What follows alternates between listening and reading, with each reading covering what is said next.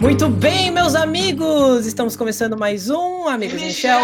Eu sou o seu host, Pedro Takasso, e estou aqui sempre com a.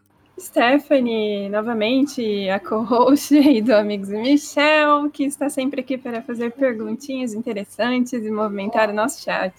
Exatamente! E hoje temos convidado, um, um ilustre convidado, Stephanie. Mais que ilustre, né? meu professor de desenho e o cara que mais conhece de histórias da DC que eu, que eu, na vida, assim. Nunca vi um cara que conhece tanto quanto ele. Nosso, meu amigo, né? Nosso amigo, Luiz Maximus. Fala, queridão, beleza? Tudo bem com vocês aí? Tudo ótimo, queridão. Faz muito tempo que, que, que a gente não se vê. Quer dizer, a gente se vê hoje à tarde, mas levando em consideração que demorou oito anos pra gente se ver, hein, Luiz? Sim, oito anos. Desde quando eu, vocês fizeram, você fez curso comigo, você, o Fabrício. É, antes do meu filho nascer. Tipo, foi, foi, foi. Foi no ano que seu filho nasceu. Eu lembro de ter visto a sua esposa grávida ainda. Você, você todo sim, lá, sim. tipo, esperando, oh, meu filho vai nascer, não sei o quê. Todo... eu lembro, eu lembro, nossa. Sim. E, e aquele Era ano, legal. inclusive, nossa, que, aquele ano foi demais, cara. nunca, nunca ri tanto na minha vida. Aquele ano, inclusive, foi o ano.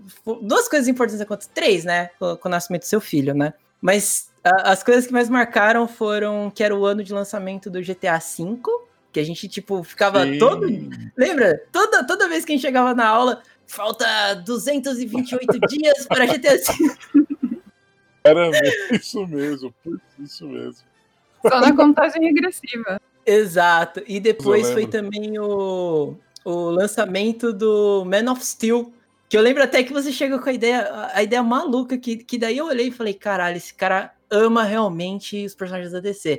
Que você falou assim, mano, eu acho que o filme vai lançar primeiro na Argentina. Eu tô pensando em comprar uma passagem pra Argentina pra assistir sim, o filme sim. e depois voltar. Cara, isso aqui é fã de verdade, hein? Mano, eu é rachei de rir, velho. Eu fiquei em choque na hora. Eu falei, não é possível, Luiz, você vai fazer isso. Só falta, sei lá, uma semana pra sair o filme. Ele, não, não, eu preciso ver agora isso. É o super, cara. É, isso mesmo. Porque teve, teve a Copa das Confederações, aí eles atrasaram o lançamento no Brasil. Foi. Aí eu falei, não, eu tenho que ver isso antes, cara. Não, não vou ver daqui um mês, não. Nossa, Putz, eu lembrei, isso mesmo, eu ia pra Argentina mesmo, cara. E o que te fez mudar de ideia aí, ó, de, desse plano aí de, de assistir com antecipação? Não, mudou porque, tipo, tinha o meu filho chegando e na outra semana a gente ia descobrir se era menino ou menina. Uhum. Aí eu fiquei. Aí eu não fui. E eu lembro que quando eu descobri, a semana que eu descobri que o Antônio é, ia ser o Antônio, eu fui ver o filme na sexta-feira. E o filme começa com ultrassom, que é o Superman nascendo. Aí eu e minha esposa ficamos no cinema lá, os dois chorando, igual uns. Super emocionados lá. Nossa, muito, muito. Mas, ó, a pergunta que não quer calar: o seu filho é time Superman ou time Batman? Ah, ele é Superman, ele adora o Superman. Ele ah, eu também, Superman. Luiz. Eu, eu, eu falo para todo mundo isso, inclusive já quero abrir o assunto falando sobre isso, que é. Hoje a gente vive num mundo onde as pessoas não, não gostam mais da DC, né? A gente tá vivendo num mundo onde rodou, né? Antes era a Marvel, que era aquele negócio mais de. É, o pessoal não gostava tanto assim dos super-heróis da Marvel, gostava muito mais da DC nos quadrinhos. Aí, com os filmes da Marvel, mudou essa ideia. Tipo, Marvel agora é o ápice e o DC agora o pessoal acha como se fosse um meme, né? E Sempre que me perguntam, ah, qual que é o seu super-herói favorito? Eu sempre falo Superman. Pô, eu, eu amo Superman, cara. Eu li todas as principais histórias do, do personagem. Eu amo o personagem, tipo, acho incrível o Superman. Pra mim, ele é o ideal do que seria um super-herói. Tô até vestindo aqui a camiseta do Super hoje para essa gravação. E Legal. o pessoal sempre fala que eu sou. Nossa, você gosta do Superman? Nossa, que, que herói bobo. Nossa, o cara é muito bonzinho, não sei o quê. Meu Deus, gente. Meu Deus! É o Superman, cara. Ah, o meu personagem preferido, o personagem que eu mais gosto, é o Superman. Mas eu coleciono Batman por causa das histórias. Aí, é, se fosse para escolher assim, ah, qual que você mais, tipo, se emociona ou acha, tipo, o que é ser um personagem, um super-herói, eu acho Superman. Sempre foi o Superman. Sim, no, pra mim ele, ele, é, ele é um ícone, né? Ele é o, o pilar da justiça, que hoje muita gente gosta do, do mangá de super-herói, né? Que é o, o My Hero Academy. E lá tem um personagem que é claramente baseado no Superman, tem os mesmos poderes, só não voa, que é o All Might, e os caras chamam o pilar da justiça, não sei o quê.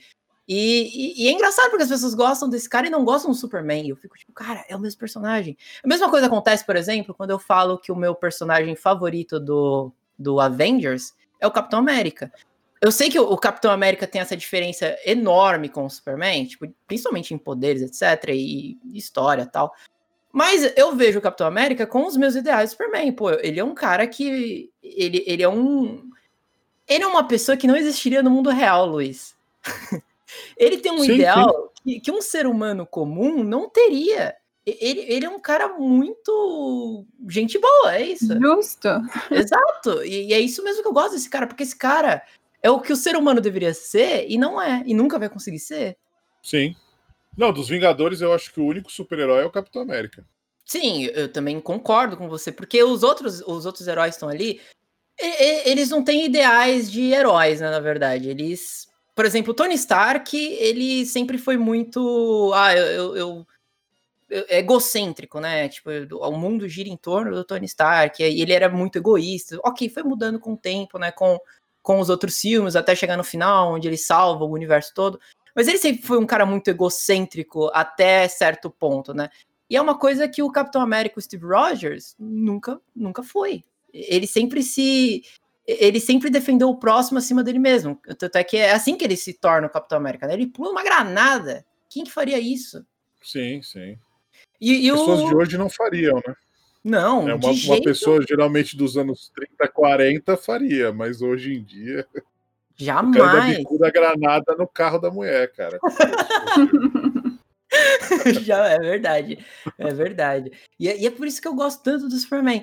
E aí é engraçado, né, que a gente falou no, no, no nesse, nesse período aí, 2013 e tal. É, eu lembro de ter assistido o Man of Steel e muito do hype que eu tive em cima do filme foi óbvio por, por sua causa, né? Sua, porque igual, era igual GTA. Era tipo, falta 200 e poucos dias para GTA e também falta 100 dias para Man of Steel.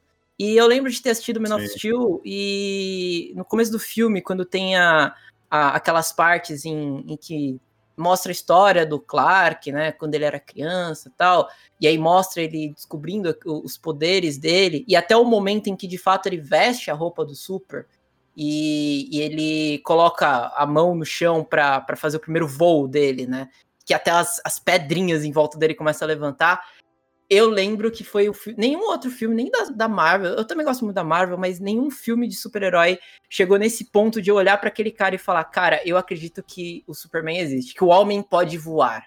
Naquele ponto Sim. eu acreditei. Não, aquela cena é muito boa. Aquela cena lá também no cinema eu fiquei muito. Porque assim, eu tinha visto o Superman do Christopher Reeve, que era um Superman que era pendurado em cabo, quando voava brilhava igual o Chapolin, tá ligado? Sim. Tinha visto. É, eu Sim. vi o filme O Superman o Retorno, mas o Superman o Retorno era legal, mas mesmo assim era um bonecão em 3D. Esse Sim. filme me parecia que era um cara voando mesmo. Eu achei muito legal. Para quem é fã de quadrinhos, olhar aquilo, você fala, putz, que legal, fizeram um filme que o cara tá voando mesmo. Exato, e, e toda o, o, ambientação, né? O universo que o. Aí, ó, falando aí bem do Zack Snyder, né? Que o, o Zack Snyder ele, ele sabe contar uma história para você. Então, toda a história que tá passando ali pelo Superman, a gente não vê é, ela começa como um documentário, né? A Lois Lane tá pesquisando sobre o Super e começa a passar sobre todas as ideias ali do. Ah, pô, tem um cara ali que dizem que tem um superpoder e é um cara que passa por todo lugar, ele, ele causa uma coisa fantástica. Ela começa a investigar quem é esse cara para fazer uma reportagem, até descobrir que é o Clark Kent, o cara é o Super, né? O cara tem poderes. E, e, é muito foda, porque, tipo, é muito real, né? É um documentário. Eu, eu me senti, tipo, acreditando naquela história que eles estavam me entregando. Apesar de que é uma história completamente fantástica, né? Um cara que voa, tem visão de calor, visão de raio-x, super força. Mano, mas é o filme que melhor ele, ele faz você acreditar na temática de super-herói. Pelo menos esse começo. Sim, é que assim, uma, uma, diferença grande, tipo, assim, eu, eu, eu, eu, gosto do estilo que o Zack Snyder faz nos filmes, porque, assim, sendo desenhista, eu gosto muito da estética que ele usa nos filmes. É, a fotografia que ele usa, tipo, a roupa dos personagens, do figurino, é, uhum. a, a, cor que ele usa, a paleta de cores, eu acho bem legal. O, o jeito que ele faz as cenas, fosse não um quadro de uma história em quadrinho, eu acho tipo isso bem legal.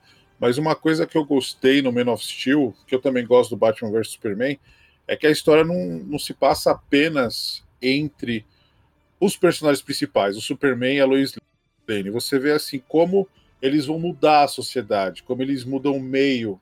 Tipo assim, ah, se um super-homem existisse no nosso mundo, seria assim. Pessoas iam gostar, pessoas não iam gostar. Sim. Nos dias de hoje, ele ia ser, como no filme ele, ele o exército quer tipo, que ele se entregue, entendeu? Não ia ser aquela coisa assim, se fosse um filme mais tipo, um filme mais simples, ah, ó, só o tanquinho dele, ó, que legal, ó, ele voa, vamos bater palma, igual o Superman do Christopher Reeve. Olha, dá tchau pro cara voando. Que vive, se a gente vê um cara voando, a gente não vai bater palma e dar tchau. A gente vai ficar com medo. Exato. Isso eu acho legal do filme. É, Exato. Porque não é assim, não é você vendo o cara tá empinando uma moto na rua. Não é isso, o cara tá voando com o carro na cabeça. Ou o cara tá tacando outro cara num prédio e o prédio tá caindo, entendeu? Então, isso que eu gosto, uhum. essa visão que ele coloca, que eu acho legal. Que foge um pouco dos quadrinhos, da maior, da maior parte dos quadrinhos, entendeu? Sim. No, no, nos quadrinhos, por exemplo, o Superman nunca chegaria ao ponto. Bom, eu posso estar falando uma coisa errada aqui, mas o Superman nunca chegaria ao ponto de matar o Zod, de, de, de matar alguém, mas uh, o, o, lugar que ele é posto dentro do filme do Snyder, do Man of Steel, ele se vê num negócio que se ele, se ele não fizesse aquele ato, muita gente ia morrer na frente dele, né? Então, o, o, Snyder gosta de colocar essa parada, essas, essa, esses pontos mais sérios, né, de realidade dentro da história. Pô, se esse cara existisse e se ele tivesse os poderes, ele tivesse uma situação assim, Cara, ele ia ter que matar o cara, velho. Não tem o que fazer.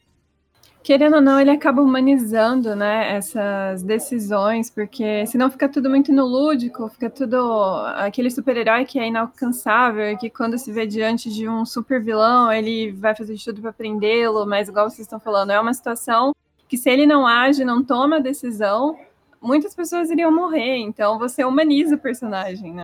Sim, Sim, o Zack Snyder Sim, faz isso. Ele, ele faz a humanização dos personagens. Muita gente não gosta, tipo, é, ele, muita gente fala, não, o, tem que ser quadrinho, tem que ser herói, tem que. Uh, um herói nunca pode matar, que não sei o quê. Tanto é que o, o, próprio, no filme do Batman vs Super, né?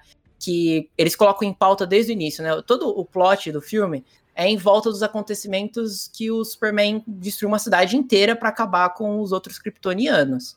E isso causou muita, muito, sabe? As pessoas ficaram com medo daquilo, são deuses lutando. E o Batman é o cara que olhou aquilo e falou: mano, esse cara não deveria existir, mas nem fudendo, tá ligado? Tipo, olha que maluquice, o maluco veio do espaço, tem superpoder, não, não, que segurança que isso vai trazer, né, pro, pro nosso mundo. Se esse cara pirar, já era. E aí o Batman se vê no, na posição, pô, eu sou um cara que, que já foi um justiceiro, porque esse Batman é um Batman aposentado, né? Tipo, é o baseado no, no Dark Knight, né? Dos quadrinhos. E aí ele fala, cara, eu vou voltar porque eu tenho que chutar o cu desse vagabundo. Porque se, se eu não fizer isso, ninguém vai fazer.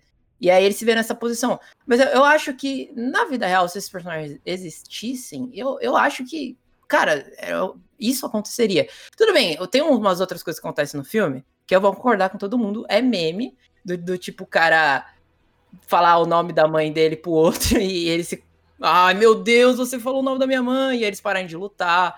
A, a, a, própria luta ali com o. com É o Apocalipse, né? O nome do personagem. É, eles falam Apocalipse, mas é o Zod, né? Na verdade é, é o Zod. É o Zod. assim, é, o... é, é só é, tem a cara e lembra o Apocalipse. Exato. E aí eles pegam uma outra referência de quadrinho que é a morte Superman. Que eu achei meio estranha essa decisão de misturar o Dark Knight com o, a morte do Superman. Eu achei muita, muita informação para um, pouco tempo de tela.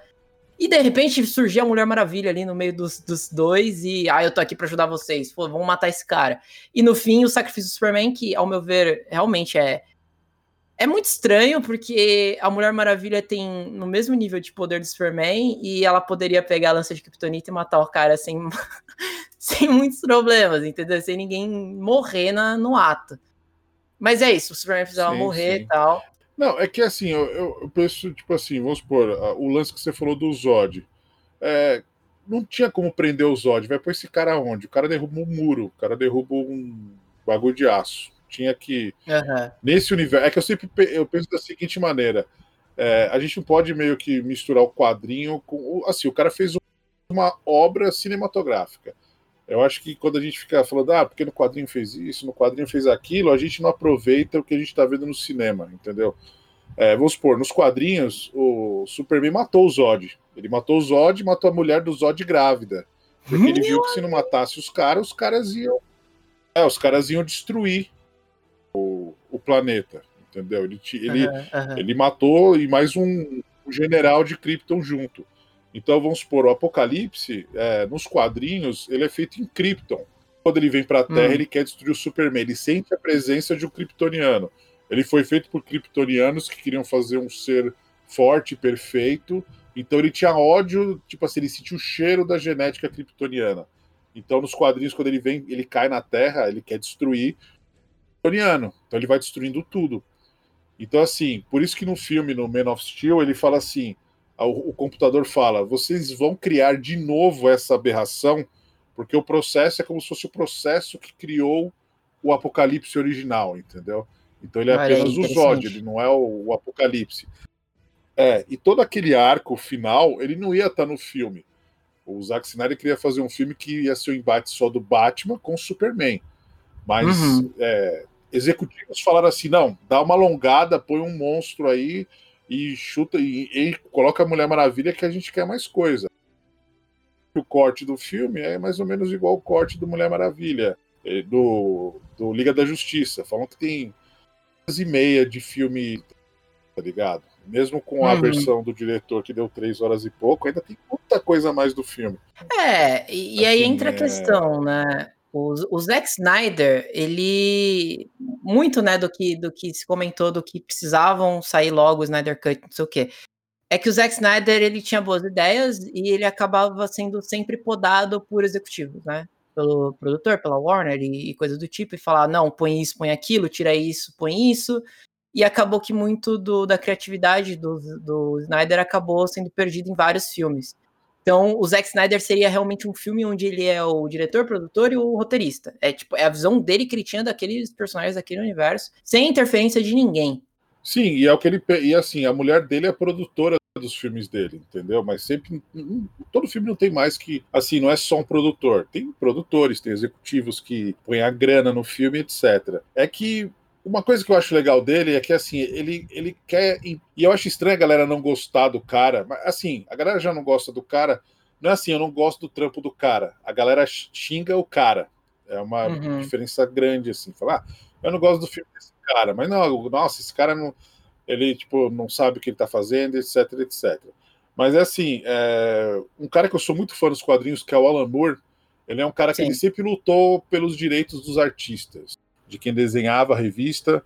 O, o Neil Adams foi a mesma coisa, tipo, o Jerry Robson, que criou o Coringa, foi a mesma coisa.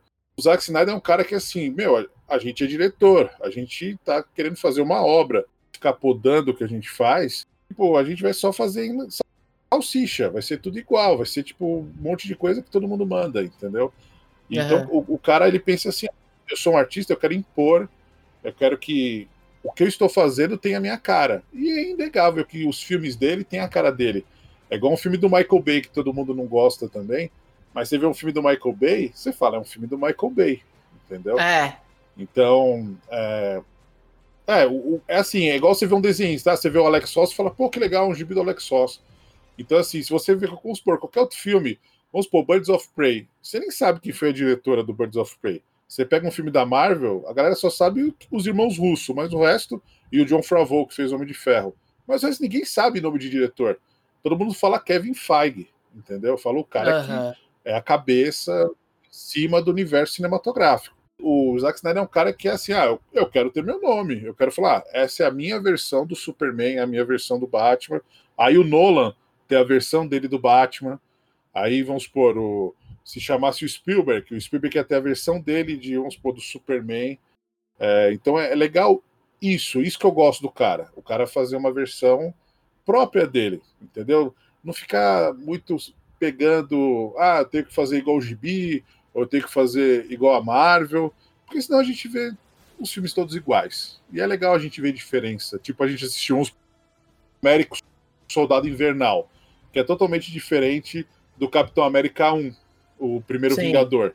O primeiro uhum. Vingador é uma super aventura, meio de Jones, aí o Soldado Invernal já é um filme tipo de espionagem, é um filme tipo que o governo, sabe, tem mais camadas, você enxerga mais coisa do filme do que só um, um super-herói batendo nas pessoas, entendeu? Então, vamos supor, você vê um filme é, Pantera Negra, você vê, tipo, o vilão tem um motivo para ele ser um vilão, tipo, e aí, tipo, o, o mundo do Pantera Negra, a cidade do Pantera Negra tem toda uma história, tem, tipo, tem as tribos, o rei, então, assim, você se aprofunda mais na história. Então, assim, todos esses filmes que tem algo diferente para mostrar são os filmes que mais, assim, me agradam. Para não ver um filme, vamos supor, o Thor tem três filmes e um é diferente do outro, entendeu? Aí, uhum. no mesmo filme. E a DC tá fazendo a mesma coisa. Você vê a Mulher Maravilha, o primeiro, que não existiu o primeiro Mulher Maravilha. Porque no segundo é outra personagem, com outra história, entendeu? Não é legal. Isso uhum. a gente, tipo, não tem um crescimento do personagem. Tipo assim, ah, eu vi o Capitão América adolescente querendo ir para a guerra, se transformando no Capitão América, ficando congelado, aprendendo como é o mundo, formando nesse herói e salvou o universo junto com os Vingadores, entendeu? Mas é, é o mesmo cara lá do primeiro filme, entendeu? Aí você, a galera chega e faz. Começa com o Zack Snyder. Ah, não gosto que o Zack Snyder faz. Aí eu vou mudar. Aí eu chamo o Joss Whedon para fazer a Liga da Justiça. Ele põe o, o o super-homem falar, pô, você não me deixa viver, você não me deixa morrer. Mas não foi o Batman que matou o super-homem, entendeu? O cara nem viu o outro filme. Aí, tipo, é igual Star Wars. Um faz uma coisa, aí na continuação o cara muda tudo que o outro cara fez no outro filme. É, entendeu? era isso que eu ia falar. Eu, então... eu, me compadeço muito com o que você tá falando, porque eu, eu sou muito fã de Star Wars, né? Tenho, tenho canal, faço um monte de coisa sobre Star Wars e tal, etc. E eu me compadeço porque é exatamente isso. Essa visão que, que eles trouxeram desde os anos 70, 80, de pegar uh, cada, cada Star Wars ser feito por um diretor diferente, cara, não funciona mais hoje. Tipo, se o cara não, não tiver a mesma linha de pensamento do diretor anterior, cada um vai fazer uma história, porque cada um roteirizou uma história diferente, cada um vai dirigir de uma forma diferente, e no fim das contas, nenhum filme conversa com mais ninguém. Então, o, o, o episódio 7, 8 e 9, que são a trilogia mais recente, nenhum filme fala com o outro. É tipo, é um diretor olhando pro outro e mandando o outro tomar no cu o tempo todo. Tipo, cara, o seu trabalho é uma bosta, então eu vou fazer o meu. E, e, aí, como é que fica? No final ficou uma bosta, tipo, inacreditável. Sim. E o meu filho tem sete anos e ele, ele vê que tá diferente. Uhum. É.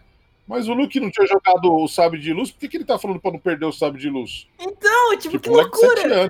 Ah, tipo, e assim, os caras têm 40 anos, trabalha, tipo, há 20 anos nesse mercado e faz uma besteira dessa, cara. Então. Ele acha é... que fã não vai enxergar isso, entendeu? Exato, é cada um não, não enxerga nada. E, e outra coisa, né? Muito disso acontece, não só por causa de produtora, né? Metendo o dedo, mas por causa de fãs, né, entre aspas, fãs, que querem que as coisas sejam só fanservice o tempo inteiro. Ah, porque tem que ter isso, porque isso é referência de não sei o quê, porque tem que ser isso aqui, o personagem, o meu personagem tem que ser assim, não pode ser de outro jeito. Você não pode mudar o meu personagem, porque ele é meu e eu conheci ele assim, ele tem que ser assim pro resto da vida. E aí a produtora olha isso e fala: "Não, estamos com medo aqui de ser cancelado". Então o que a gente vai fazer? A gente vai pegar ali e vai mudar tudo. Então, ó, é, tem que ter a, a, a Mulher Maravilha é, sendo mais feminina e, e tendo essa é, sendo essa figura feminina forte dentro do filme, porque tem que ter, porque os fãs estão pedindo, sabe? Então, eu entendo o que você está falando. e o fã tem que ser parado, sim, cara, sim. porque senão, se, se, se for tudo que o fã quer dentro do filme, cara, a, a gente só vai ver coisa que é que no trailer a gente vai falar, pô, o final desse filme vai ser assim, porque foi escrito por um fã, cara. É, mas eu acho que é mais uma questão, igual o Luiz estava falando, né? Desse estilo de cada diretor, você imaginar algo, sei lá, um Tim Burton dirigindo um filme da DC ou da Marvel. Ele Já tem aconteceu, a assinatura dele. Não, mas é o que eu tô falando, ele tem a assinatura é, dele, sabe? É, a estética, então eu acho que vale a releitura, e às vezes a galera não tá muito aberta a isso, né? E, cara... o maior problema é, dos filmes da DC é porque foi construído um cenário para se chegar né, à Liga da Justiça.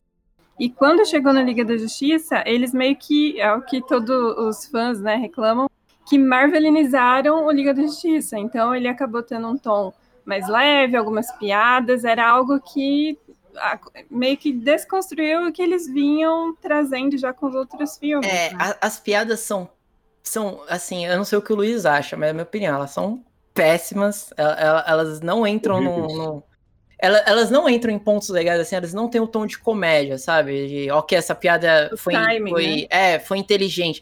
É, é, horrível, é do nada o Superman, o Superman não, o Batman faz uma piada ali muito louca, assim, do, no, no, no meio do, do quartel-general que eles estão ali reunidos. E aí o Aquaman faz uma piada com a Mulher Maravilha e, meu, o que, que, que tá acontecendo? E o Flash, que basicamente é o Peter Parker. Eles pegaram a ideia do Peter Parker e a DC olhou e falou: Nossa, a gente precisa. A Warner, né? A gente precisa de um Peter Parker dentro da Liga da Justiça. Quem é o melhor cara pra ser isso? O Flash. Que cara? e aí, entendeu? Tipo, até onde você vai ficar tentando copiar o que a Marvel tá fazendo. São porque coisas não, diferentes. Porque não é uma fórmula, né? Às vezes eles agem como se fosse a fórmula de sucesso que deu certo para uma empresa, mas não necessariamente vai dar certo para outra, porque são personagens diferentes, são universos diferentes, são histórias diferentes.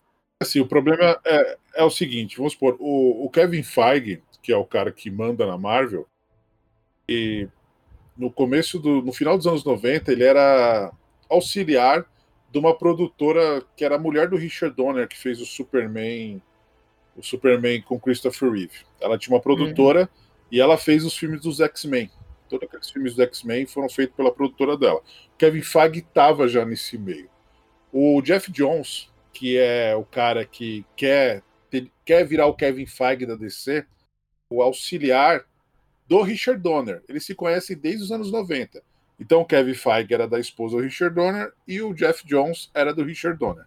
O Kevin Feige, ele foi esperto, ele cresceu, ele aprendeu vendo o mercado, vendo os filmes dos X-Men para ele conseguir fazer o universo. A diferença é que o Kevin Feige, ele entendeu o jeito que os personagens da Marvel tinham que ser mostrados no cinema. Então, assim, Sim. mesmo eu não gostando de muitos filmes da Marvel, é, não foge muito do sucesso que eles tiveram quando eles apareceram nos quadrinhos nos anos 60.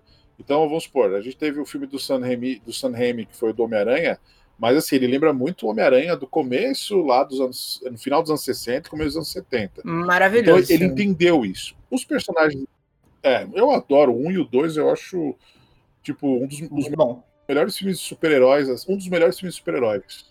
Uhum. É, eu adoro. Já a DC, ela foi assim, é, Marvel, eles fizeram Homem de Ferro, mas eles nunca pensaram em fazer um universo compartilhado. O universo compartilhado só é, apareceu quando a, a, Disney comprou. Entendeu? Eles fizeram uma piadinha do Homem de Ferro aparecendo falando do Hulk, do outro filme, etc. Aí falou: não, beleza, faz o universo compartilhado. Eles fizeram o universo compartilhado. A DC eles sempre pensaram em fazer filmes só dos medalhões da editora. Eles nunca apostaram em personagens secundários da editora a Marvel só tinha os personagens que todo mundo adora hoje, mas é os personagens bucha da editora que ninguém gostava. Homem de Ferro. uma revista cara. do Homem de Ferro, ninguém lia. Ninguém lia. Thor, tipo, vinha os mix da editora Abril, ninguém queria. A galera pulava a história do Thor, pulava a história do Homem de Ferro, porque, tipo, assim, é, o bom, o forte da Marvel era os X-Men e o Homem-Aranha. Sempre foram esses personagens. Então, uhum. assim, eles fizeram assim, eles pegaram o que eles tinham e fizeram fazer sucesso. É, o problema da, da DC é que a Warner sempre investiu em setores. Então teve o Superman do Richard Donner, aí quando teve o Superman o Retorno, era o Superman do Brian Singer, aí vamos supor, ia ter o Batman 1 do Aronofsky, eles investiam assim, a visão que o diretor tinha. A Marvel começou a fazer sucesso, e o Jeff Jones, tipo, falou: não, a gente tem que fazer igual os caras, e começaram com essa, não, vamos fazer um universo compartilhado e etc. O Zack Snyder nem queria dirigir o Homem de Aço. O Christopher Nolan, que fez a, a trilogia Dark Knight, a gente tem uma ideia legal, não sei o quê.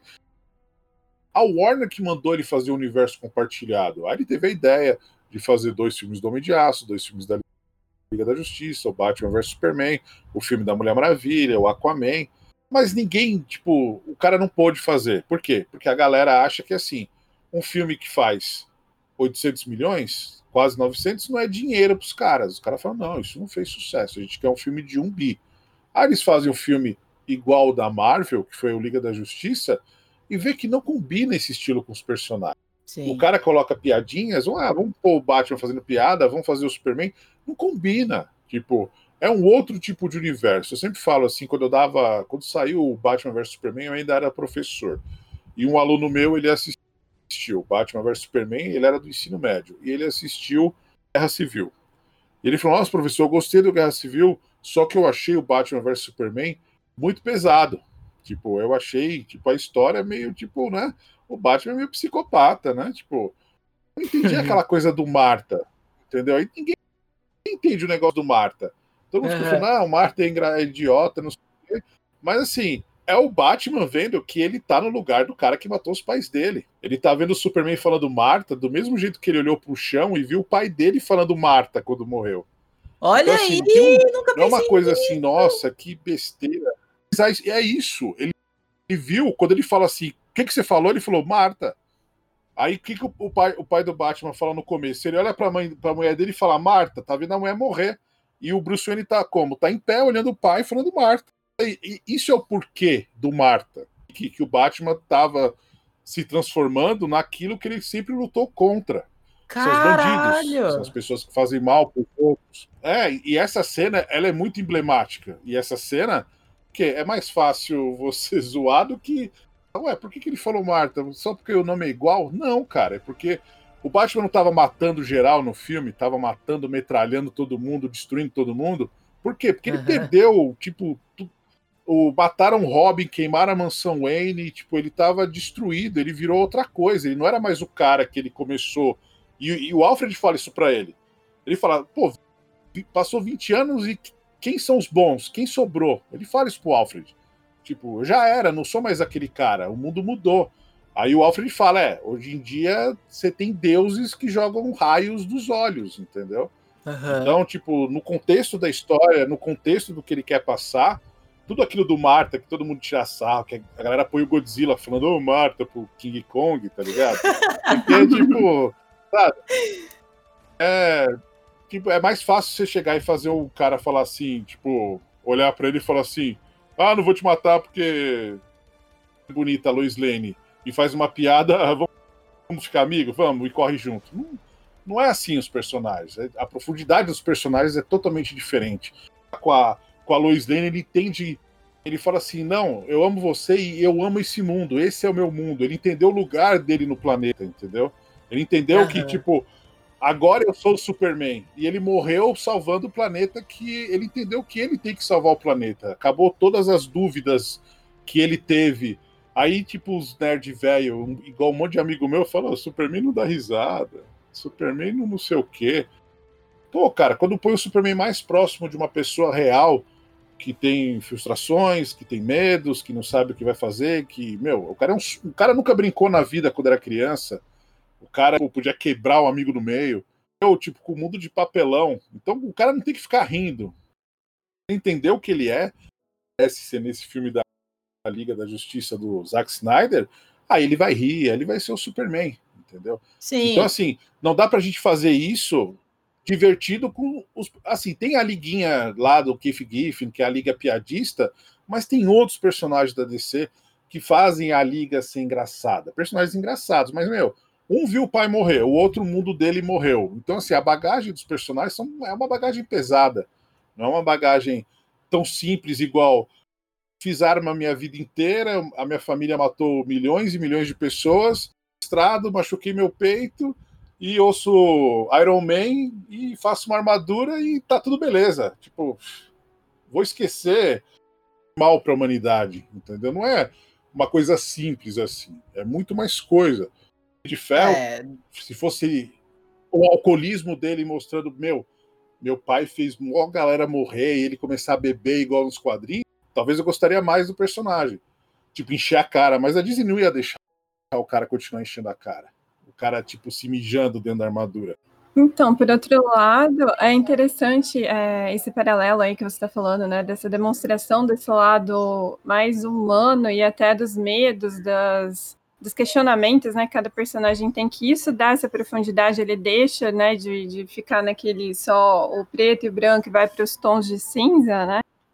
E eu acho que a Marvel, nesse momento, está fazendo isso com a Wanda, né? Porque, igual você estava comparando, né? Os personagens aí que às vezes ficava nesse, nesse teor muito mais cômico, lúdico, algo que você não, não quer se aprofundar nesse lado de questionamentos, de depressão ou problemas. E eu acho que eles estão trazendo isso nessa nova série, né? O que é interessante. Não, é igual o que o Luiz estava falando, né? É, é sempre nesse teor mais lúdico, mais fantástico. Eles, o, o universo da Marvel, eles colocam os personagens, tipo, eles são fantásticos. E é isso. Eles são super-heróis, então por mais que eles colocam esses, esses pequenos pontos mais humanizados, uh, o que o Luiz falou é interessante porque a DC já sempre fez isso, ela sempre tentou humanizar mais os, os, personagens dela. Muito mais eu vejo isso no, no Batman. Eu acho que todos os Batman que eles fizeram até agora, tirando aqueles dos anos 90, era uma, tem essa, essa carga mais humana no personagem, tentar trazer ele para o nosso mundo. E na Marvel, até mesmo você citou o WandaVision, tem essa parada, né? Tipo, ah, pô, a Wanda surtou porque ela perdeu tudo e agora ela tá tentando reconstruir tudo. Eu até, tem, até mencionei isso no outro podcast que a gente fez, né? Cara, é claramente uma história tipo Hal Jordan, quando ele perde tudo, e aí ele tenta re recriar tudo com o poder do anel, vê que não consegue. Aí ele fala, mas o caralho, eu vou recriar tudo e foda-se, começa a matar um monte de lanterna verde para arrombar anel e tentar reconstruir a vida dele. E depois ele é um puta vilão. Então. É isso, eu acho que é, é, são, são essas, essas diferenças, né? A Marvel, ela sempre ainda se coloca no lúdico, né? Tipo, isso aqui são personagens fantásticos, isso aqui são personagens mágicos mesmo que tenha esses teores mais reais, eles não, você não consegue ver a Wanda como alguém parecida com você, de certa forma. Não ainda, eu acho.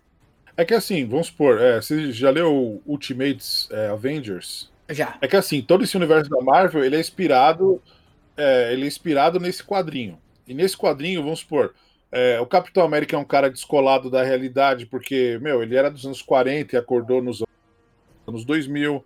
É, o Hulk era um cara que tinha autoestima muito baixa e a Beth, a Beth Ross, ela tipo tratava ele igual um lixo e tipo o, o Homem-Formiga, ele, o Hank Pym, ele era um alcoólatra que batia na Vespa, entendeu? Tipo o Nick Fury era um cara que não tinha uma é, tipo assim, ele não era um, uma pessoa muito boa, entendeu? Então assim, é, essa HQ eu me aproximei mais dos personagens, é assim, porque o governo financiava os, a iniciativa Vingadores, o Homem de Ferro ele era um alcoólatra, é, e eu me aproximei mais desses personagens, que é tipo, pô, o Hank Pym bate na Vespa porque ele tava bêbado, o Capitão América vai lá e, e manda o cara virar um gigante para ele socar o cara para mostrar que o cara é um nada, entendeu? Ele soca o cara em, o cara gigante. E ele é, é nível ótimo. normal. Ele quer, é, ele fala assim, meu, não, cresce. Ele começa a dar tapa na cara dele e fala, vai, cresce, não, bonzão, cresce que eu quero ver. Quando ele cresce, ele humilha o cara, entendeu? Então, é. o Hulk, quando ele vira Hulk, ele, ele vai atrás da Beth, fala, Beth, você vai ficar comigo, eu sou forte, e destrói a cidade inteira. Morre 800 pessoas, entendeu? Então, a, a, a, Disney não quer deixar a Marvel fazer um filme assim. Mas esse tipo é. de filme é um filme que, cara de 43 anos, eu me aproximaria mais. Eu vejo, a gente vê as pessoas, a gente vê a cidade como a cidade vê, a gente vê o governo como o governo vê esses personagens, eles fazem propaganda na TV, tipo, um monte de medo, eles. O, o, o, dá uma dó do Capitão América porque ele fala: Meu, todos os meus amigos já morreram. Uhum. E, tipo, e esse mundo não é para mim. Ele acha um mundo estranho. Ele acha, tipo, fazer academia, o sonho dele era fazer academia num lugar que ele não podia entrar porque ele era fraquinho. E hoje ele é o Capitão América. Então, essas coisas eu acho legal. E mas não dá para os caras fazerem porque assim, a diretriz dos caras é para toda a família. entendeu? É. E tudo que é para toda a família, tipo, é, não dá para ser, tipo, não dá para pôr o Homem-Formiga, que é tão divertido, um alcoólatra, tá ligado? É, e eu até... adoro o filme do Homem-Formiga, porque eu, eu falo até.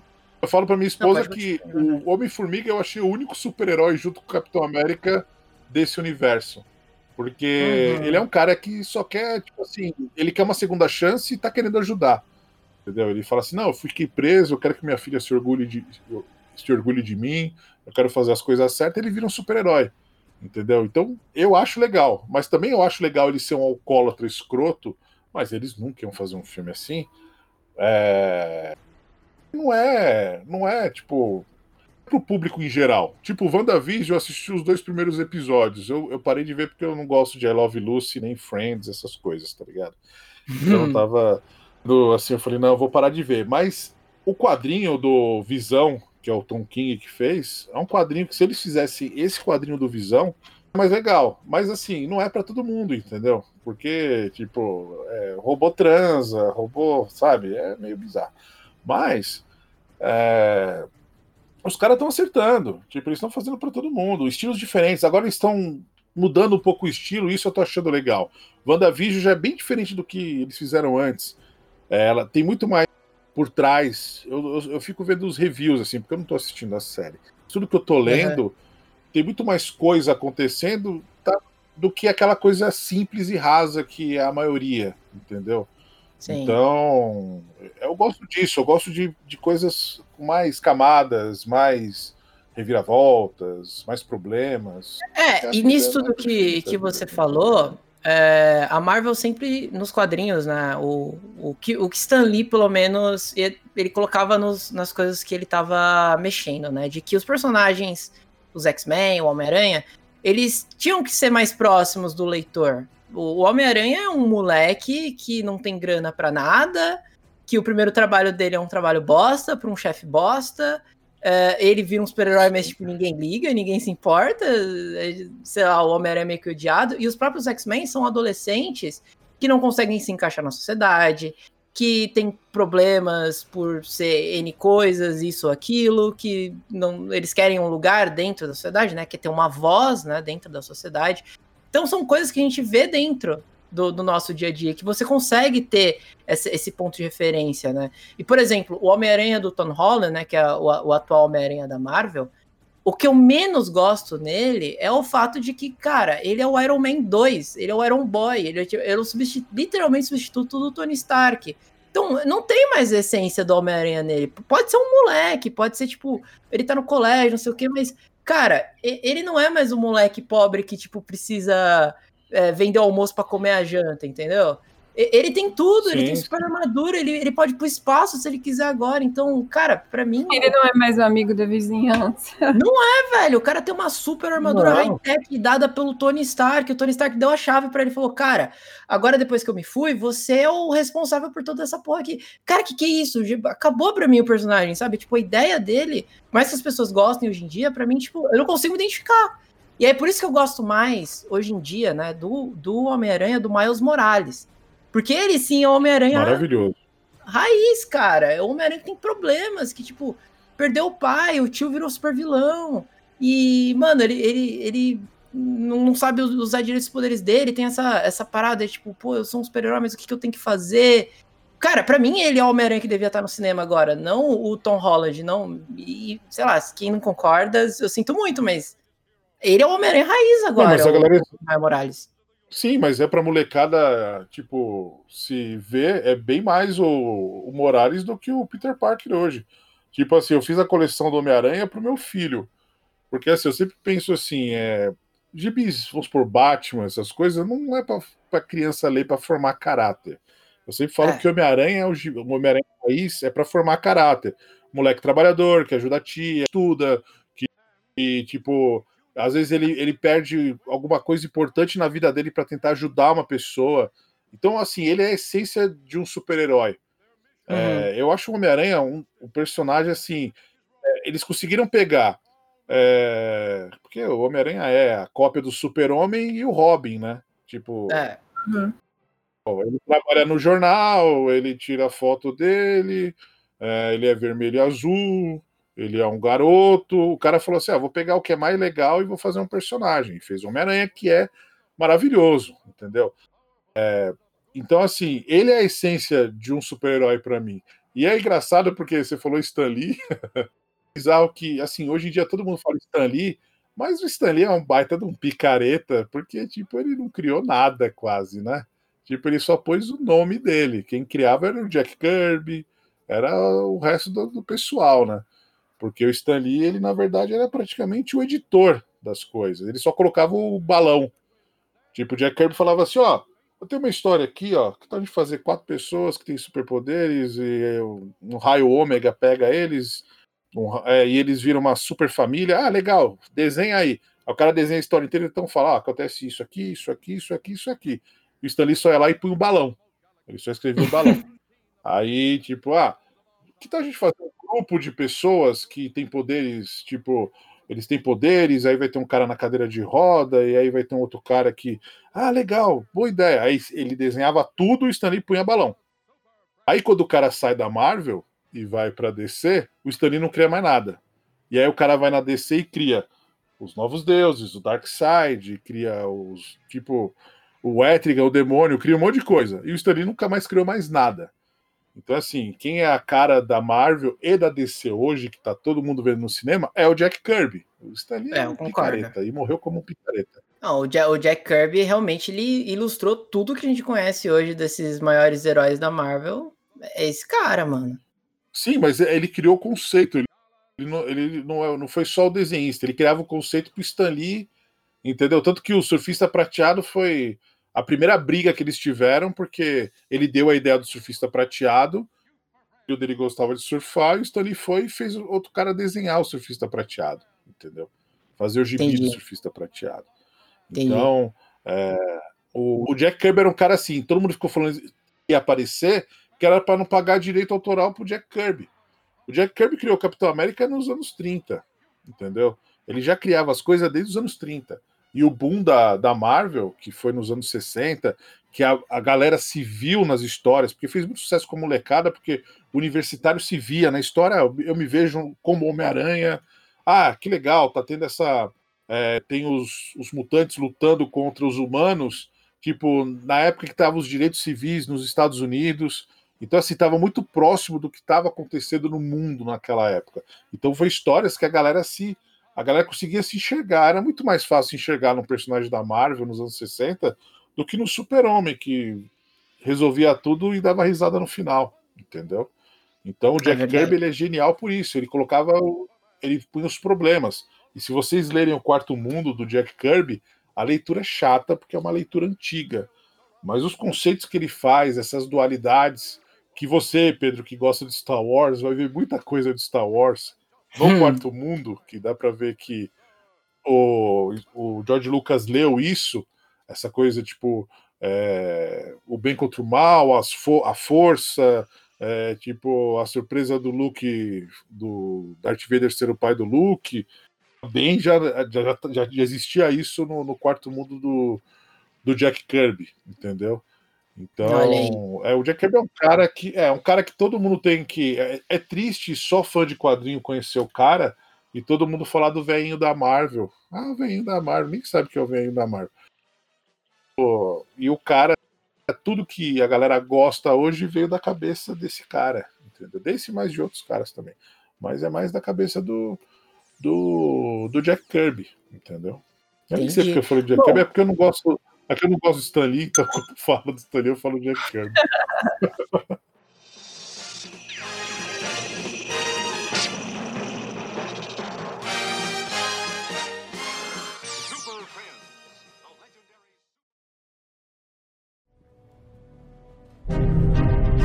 This is what we know. The world has grown dark, and while we have reason to fear, we have the strength not to there are heroes among us to remind us that only from fear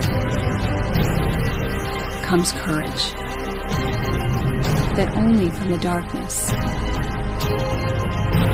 can we truly feel the light.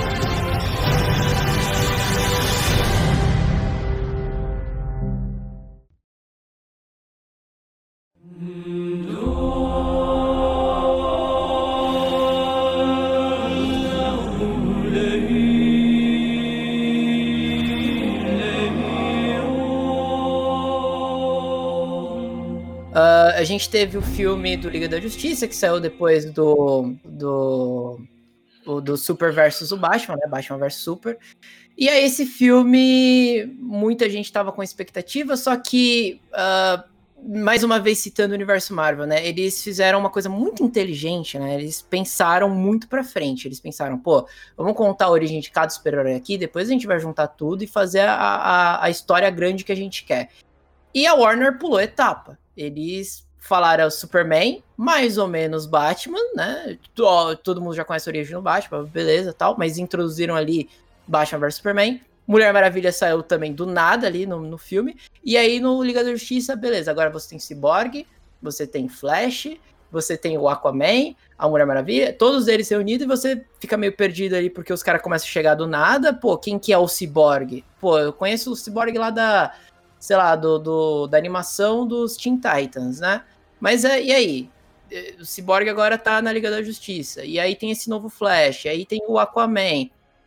Que é o Aquaman, inclusive, que não é o Aquaman que todo mundo acostumado, que é o cara que conversa com peixe, né? E é loirinho, bonitinho.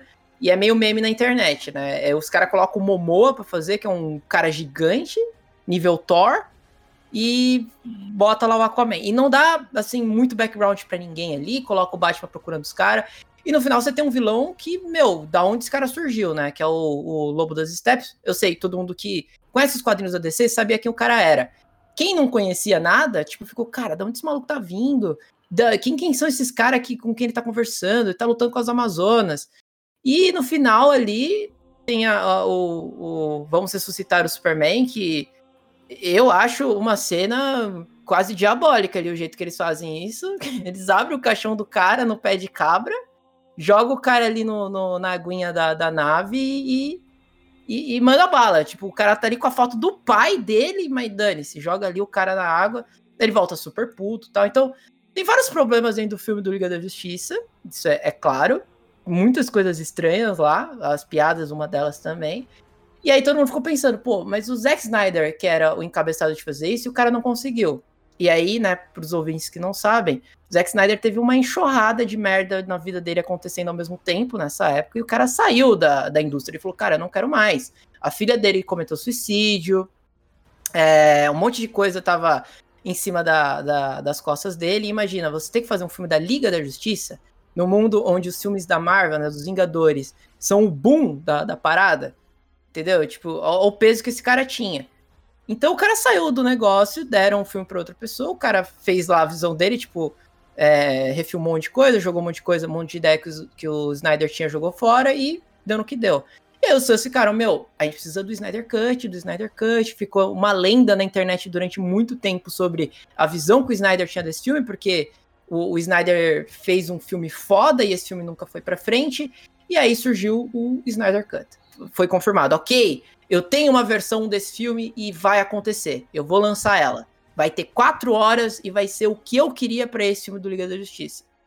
Então, Luiz, você que é o especialista de DC, você é maluco por essas histórias. O que, que você acha do Snyder Cut?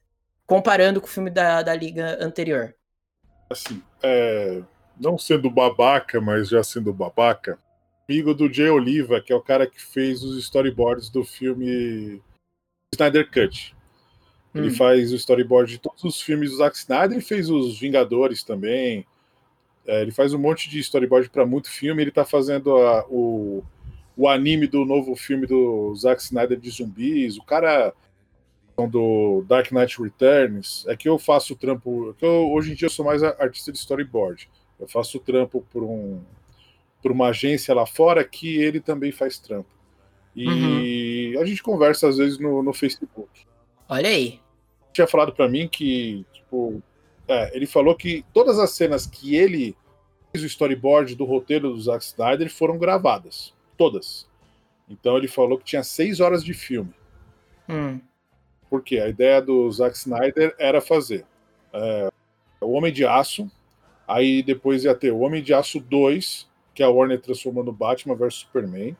Hum. Aí depois ia ter. O, e assim, no Homem de Aço 2 ia aparecer o Batman. Mas aí depois ia ter o filme da Mulher Maravilha, Liga da Justiça Parte 1, que é o Snyder Cut que a gente vai ver, junto antes ia ter o Esquadrão Suicida. No Esquadrão Suicida, a gente ia ver o Steppenwolf aparecendo para demônios. Aquele. Não é aquele cara no original. A, o Steppenwolf ia usar magia para pegar uma caixa materna. E todos aqueles minions do que eles lutam, que eles dão tiro na cabeça, ia ser tudo para demônio. O filme ia estar tá mais conectado com o filme da Liga da Justiça. Então ia mostrar mais aquilo do Superman morto e etc, etc. Então, assim, o, o Batman vs Superman já estava gravando, ele estava há uma semana gravando Liga da Justiça. E assim, é, os executivos da, da Warner ouviram uma minoria barulhenta que ficou falando que o filme era ruim, que o filme não sei o quê, porque, assim, vamos falar a verdade. É, se a gente gosta do Jovem Nerd, a gente é. faz as. Se a gente é, vamos supor, mais novo, a gente faz as piadas do Jovem Nerd, puxa, é, tipo, o jeito do Azagal falar. Isso é normal quando a gente é criança e virando adolescente. Então, assim, uhum. se o Jovem Nerd ficar falando que o filme é uma porcaria, não sei o quê, todo mundo repete que o filme é uma porcaria e não sei o quê. Ah, se o Omelete fala que o filme é uma porcaria, não sei o quê, todo mundo repete a mesma coisa. Então, tipo, você vê que as respostas das pessoas, às vezes, é, é o automático, é, sem entender nem o enunciado do, de um texto que tá falando sobre o filme. Tipo assim, ó, o cara fala, ah, saiu o trailer do Liga da Justiça. Ah, mas é, eu preferia que o filme tivesse, fosse dois filmes de três horas para desenvolver mais os personagens. Mas nem saiu o filme. E como ele queria que fosse dois filmes de três horas para desenvolver o personagem, filme ainda, entendeu? Nem sabe se o personagem foi desenvolvido e etc, etc da filmagem, para assim dizer, é, os executivos já começaram a colocar o dedo no que o Zack Snyder tinha que fazer. Gravando o filme dele, nas cenas que os executivos queriam junto com o filme dele. Então o Superman fazia. Ah, falava com Batman, ele fazia o que o cara queria e aí repetia o que ele queria. Aí, vamos supor, ele fazia cenas de ação, ele fazia do jeito que ele queria, mas mudava alguma coisa que era o que os executivos queriam. Ele mesmo falou isso um mês atrás, que ele gravou dois filmes praticamente. Os caras estavam na orelha dele, torrando o saco dele, mandando mudar um monte de coisa. Aí quando a filha dele morreu, o cara não aguentou e falou: Ah, quero mais essa porcaria. Tipo, não vou me. Que devia pro cara. Você vê o cara quando fez Batman vs Superman, o cara não tinha um fio de cabelo branco, nem barba branca. E o cara era mais forte. No Liga da Justiça, o cara ficou magro, com cara de triste e destruído, tá ligado? Aham. Uhum. Aí o cara saiu, aí chamaram o Joss Whedon.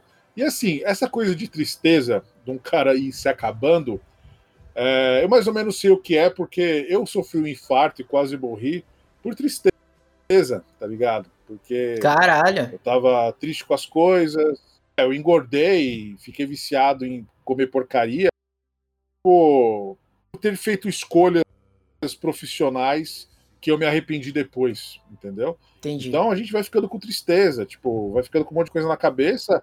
E aí eu cheguei um dia e infartei e quase morri. Na cabeça do cara com a galera torrando o saco do cara.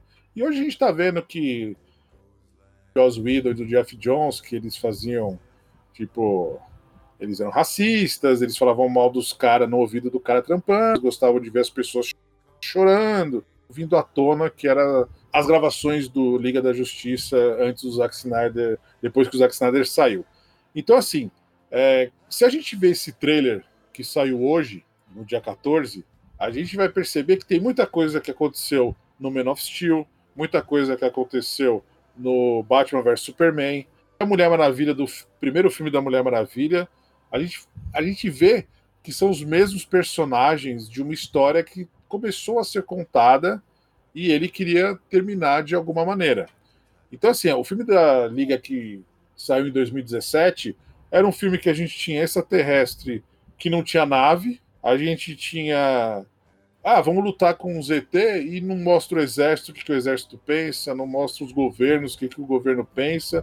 Praticamente os, os personagens estão lutando sozinho. Tá igual uma noite no museu quando os caras estão furando o pneu do carro e aí você vê de longe é só o pneu fazendo. Ando lá, destruindo tudo, e, e eu acho que o resto do mundo tá todo mundo na internet, tá todo mundo no cinema. Então deixou, o Joss Whedon deixou o filme raso. É, deixou um filme raso. Tipo, deixou um filme que. Se você assistiu o filme em 4K da Liga da Justiça lá de 2017, você vê que tudo é digital. A cena, todas as piadas do Flash foram colocadas pelo Joss Whedon porque o fundo tá igual o Chapolin, o fundo tá não parece que ele tá no mesmo lugar. O cabelo tá diferente, o Ben Affleck tava mais gordo, sabe? Tipo, Sim. Na, na maior parte das cenas, entendeu? É, é meio bizarro, tipo, é, assim, nada, nada encaixa, nada deu certo. Pô, e esse filme da, do Zack Snyder, pelo que eu vi no trailer, e de coisas que ele fala em live, porque ele, ele faz live toda semana, live de duas, três horas, que ele explica tudo que vai existir no filme, etc. Mas uhum. é, coeso do que o que ele começou a fazer. É porque assim, terminando o trampo que ele fez. Então, tipo assim, eu quero ver. Eu não queria ver igual fizeram no Star Wars, entendeu? Que o cara termina de um com uma emoção animal da mina entregando o sábio de luz pro Luke. Aí você fala, nossa, cara, no que vem vai ser show. Aí o cara derruba o sábio de luz e foda-se, sabe? Tipo, e a galera ri no ele pega uma e... coisa dessa, sabe? Tipo, e no próximo ele pega e fala: Não, não, isso aqui é uma de muita importância. Eu acho que a gente já podia aproveitar e, e, ver esse trailer, não é? E já ir comentando. Pode ser, pode ser. Sobre as expectativas. Pode ser. Aí vocês vão me falando pra pausar, tá? Tá, eu já vou pedir pra você pausar logo no início, que é uma cena que eu achei muito interessante. Vai, pode ir. Aí, ó. Já pode pausar aí. Isso aí é, é, é do Batman vs é quando o Superman morre, né? Correto, né? Sim. E, e, ele faz. Isso não tinha. Eu acho que não tinha no Batman vs Superman. Faz bastante tempo que eu vi o filme pela última vez. Mas quando ele morre, eu não lembro dele ter feito essa onda sônica em volta dele. Isso é novo. Não, ele não fez. E é, o engraçado é você ver que a onda é, na frente dele, as pernas dele, elas mudam de posição como se fosse um universo paralelo. Ó, a perna tá de um lado e aí depois ela só vai para trás de novo. Caralho! E isso quer dizer, tipo, é, um, é, um, é o que isso? Ele tá indo lá pro, pro mundo lá dos novos deuses? É, eu acho que vai ser. Eu acho, assim, que na morte do Superman, quando ele morre, ele vai pro mundo, tipo, no mundo dos mortos, e o pai dele ajuda ele a voltar à vida. O pai dele ah, luta com eu, eu lembro disso. Eu lembro. Você lembra? O pai dele luta com os demônios loucos lá. Só que na história o pai dele tinha tido um infarto e os dois voltam à vida. Mas o Kevin Costner já morreu, né? Então acho que vai ser isso, entendeu? Pô, mas do caralho, hein? Se for isso, é bem legal. E o Superman, eu sou noob, né? Então vocês me perdoem aí, mas ele morre por quê? Por causa de Kryptonita? É alguma coisa relacionada a isso? Ele, ele, o Apocalipse enfia a garra de osso no peito dele e sai nas costas. É. Por quê? Porque ele tá enfraquecido com a, a lança de Kryptonita. Porque o Batman, quando ele foi enfrentar o Superman, ele queria matar o Superman de verdade. Então ele fez uma lança de Kryptonita pra matar o Superman e é isso aí. Só uhum. que como eles fizeram as pazes no meio da batalha e eles tiveram que se unir para lutar contra o, o Apocalipse, o... eles sabiam que como o Apocalipse era, era feito num corpo de um kryptoniano, ele também era é, suscetível à Kryptonita. Então eles precisavam usar essa lança de kryptonita para matar o bicho. Aí o Superman vai lá, tipo, ah, eu vou. Só que ele ficou fraco no meio do caminho, e na hora que ele foi fincar a lança no bicho, o bicho atrave... empalou o Superman, o Superman morreu junto, entendeu? Entendi. Sim. Ah, aí temos o Lex Luthor, né? E essa onda de choque magnífica aí. Como se um deus tivesse morrido, né? Sim. A música de fundo também é muito legal. Aí tem Temícera. É, esse lugar que tá caindo em Temícera, é, eu até fiz uma, um livro do saiu um livro do, da arte do, do Liga da Justiça que, assim, vai ter. Tem, o, o livro, sem querer, dá um monte de spoiler do Snyder Cut. É, esse lugar é o lugar que tava a caixa materna que é, o Steppenwolf aparece e ele luta com, com as Amazonas para pegar a caixa materna. Uhum. E, e, e, eu acho que. Eu não sei de algum modo, porque a Hipólita tá parada e a ilha tá caindo, né? E a Hipólita tava lutando. De algum modo, o que Steppenwolf fez deve estar tá destruindo a ilha. Tipo, sei lá, fazendo a ilha perder a magia. Porque elas são protegidas pelos deuses, entendeu? Uhum. Não sei. É, mas esse lugar é onde a caixa materna fica guardada no, no filme filme lá Bom, de 2007 que a gente viu e nesse filme também. Então, só para explicar para os ouvintes que não conhecem a DC, o que, que é a caixa materna? A caixa materna é tipo um computador vivo que ele faz tudo é, em, em, Apocalipse e no mundo dos novos deuses. Então, assim, o cara precisa. É, ele precisa se curar. Ela, ela, ela é tipo um iPhone. Ele criou o iPhone lá nos anos 70, entendeu? Entendi. É, tipo assim, o, o, o cara chega num planeta e ele não entende a língua, a, a caixa materna faz ele conseguir conversar com as pessoas. Ele se machuca, a caixa materna cura. É, a caixa materna, tipo, vamos supor, ela conta a história do lugar que o cara tá indo. Ela, tipo, ela pode levar um prisioneiro dentro dela para ele levar em algum lugar. Entendeu? Então ela, elas são muito poderosas. Na história desse filme, ele tinha que juntar as três caixas para soltar a mãe dele. Mas o Zack Snyder falou que não vai ter isso nesse filme. Ele até achou estranho. Pô, como juntar três caixas para soltar a mãe?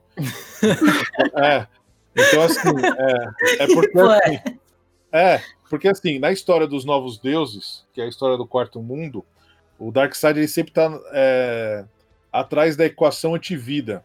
A equação antivida ele pode é, moldar o universo do jeito que ele quer. Lembra muito um personagem da Marvel que chama Thanos, tá ligado? Que é uma ah. cópia descarada do Darkseid, tá ligado? Já ouvi falar.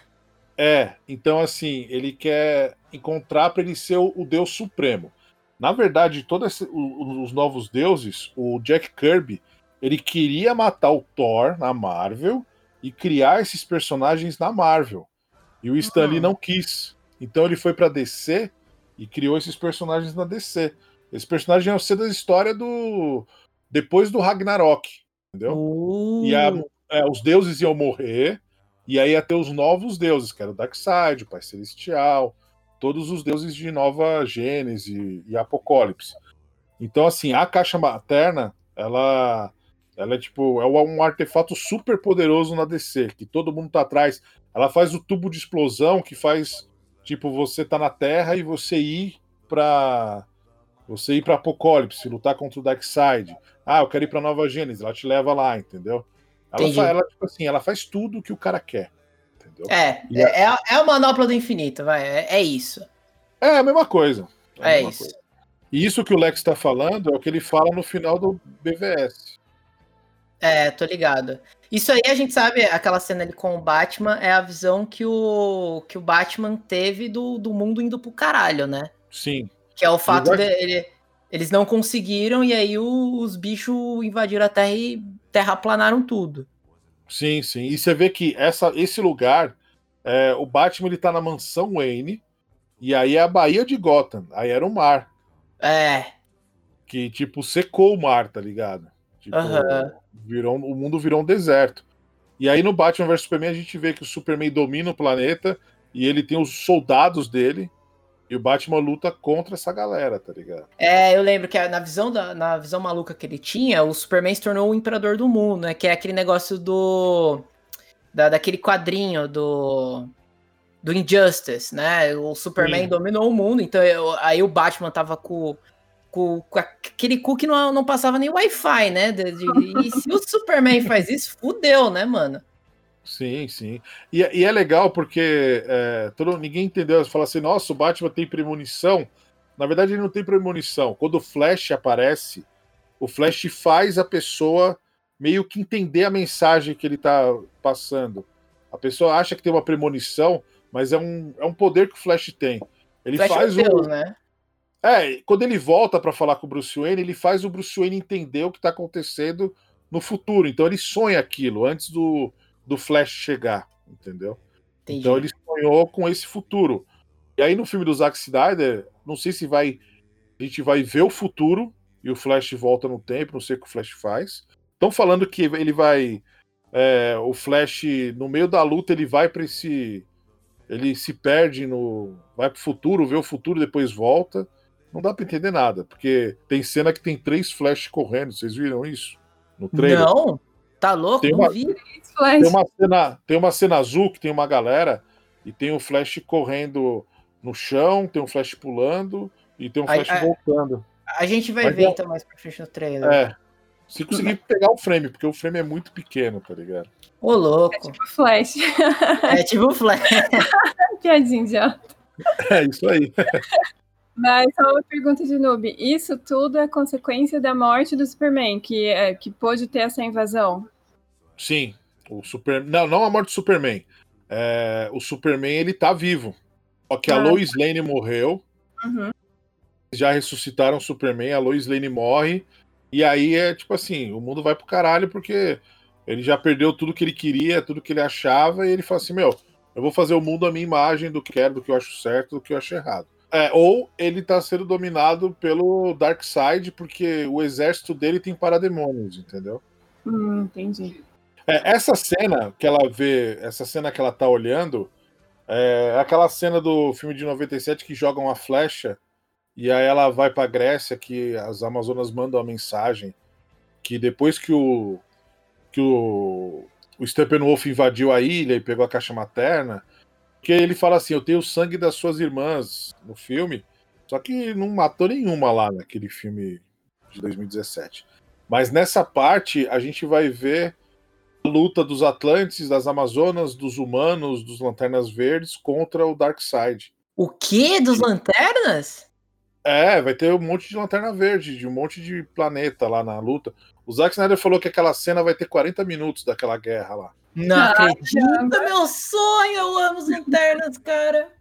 É porque ele falou que ele vai mostrar as, os Atlantes fazendo o acordo com as Amazonas, os Lanternas chegando para falar sobre o, o Darkseid, é, os humanos também se juntando, porque no filme a gente só viu a luta sendo imaginada. Sim. Aí, aí parece que a luta vai ser contada, ela vai ler as escrituras e a gente vai ver o, o que aconteceu.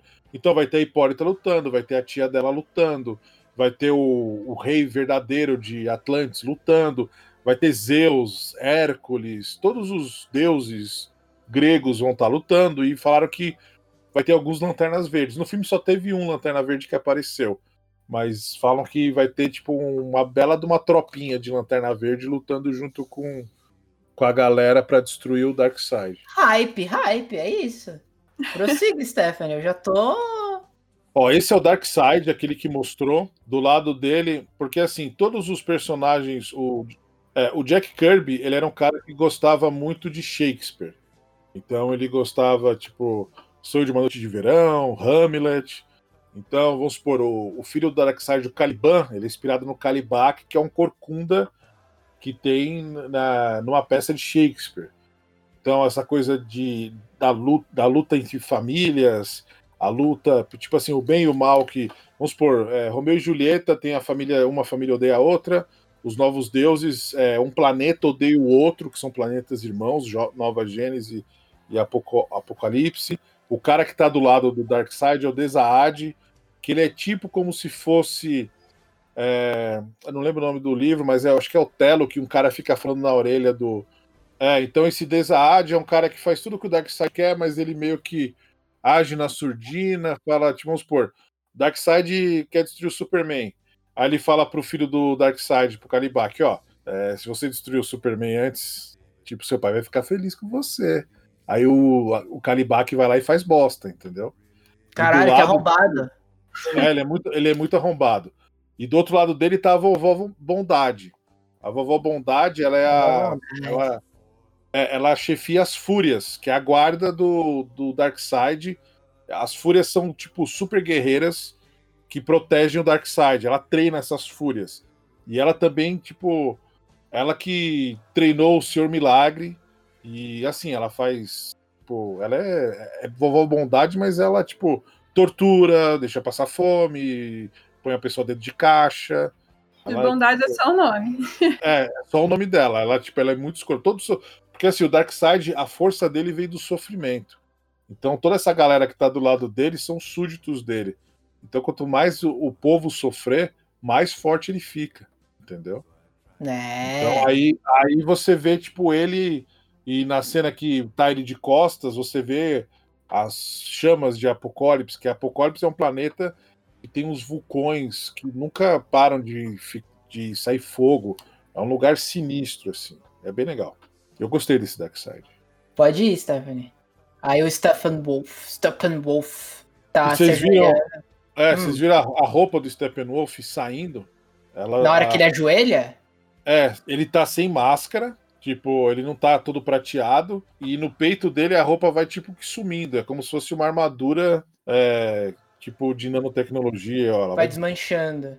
Para o pessoal do, do, do cast que. dos ouvintes, né? Que não conhece muito da DC e tal, só conhecem Marvel.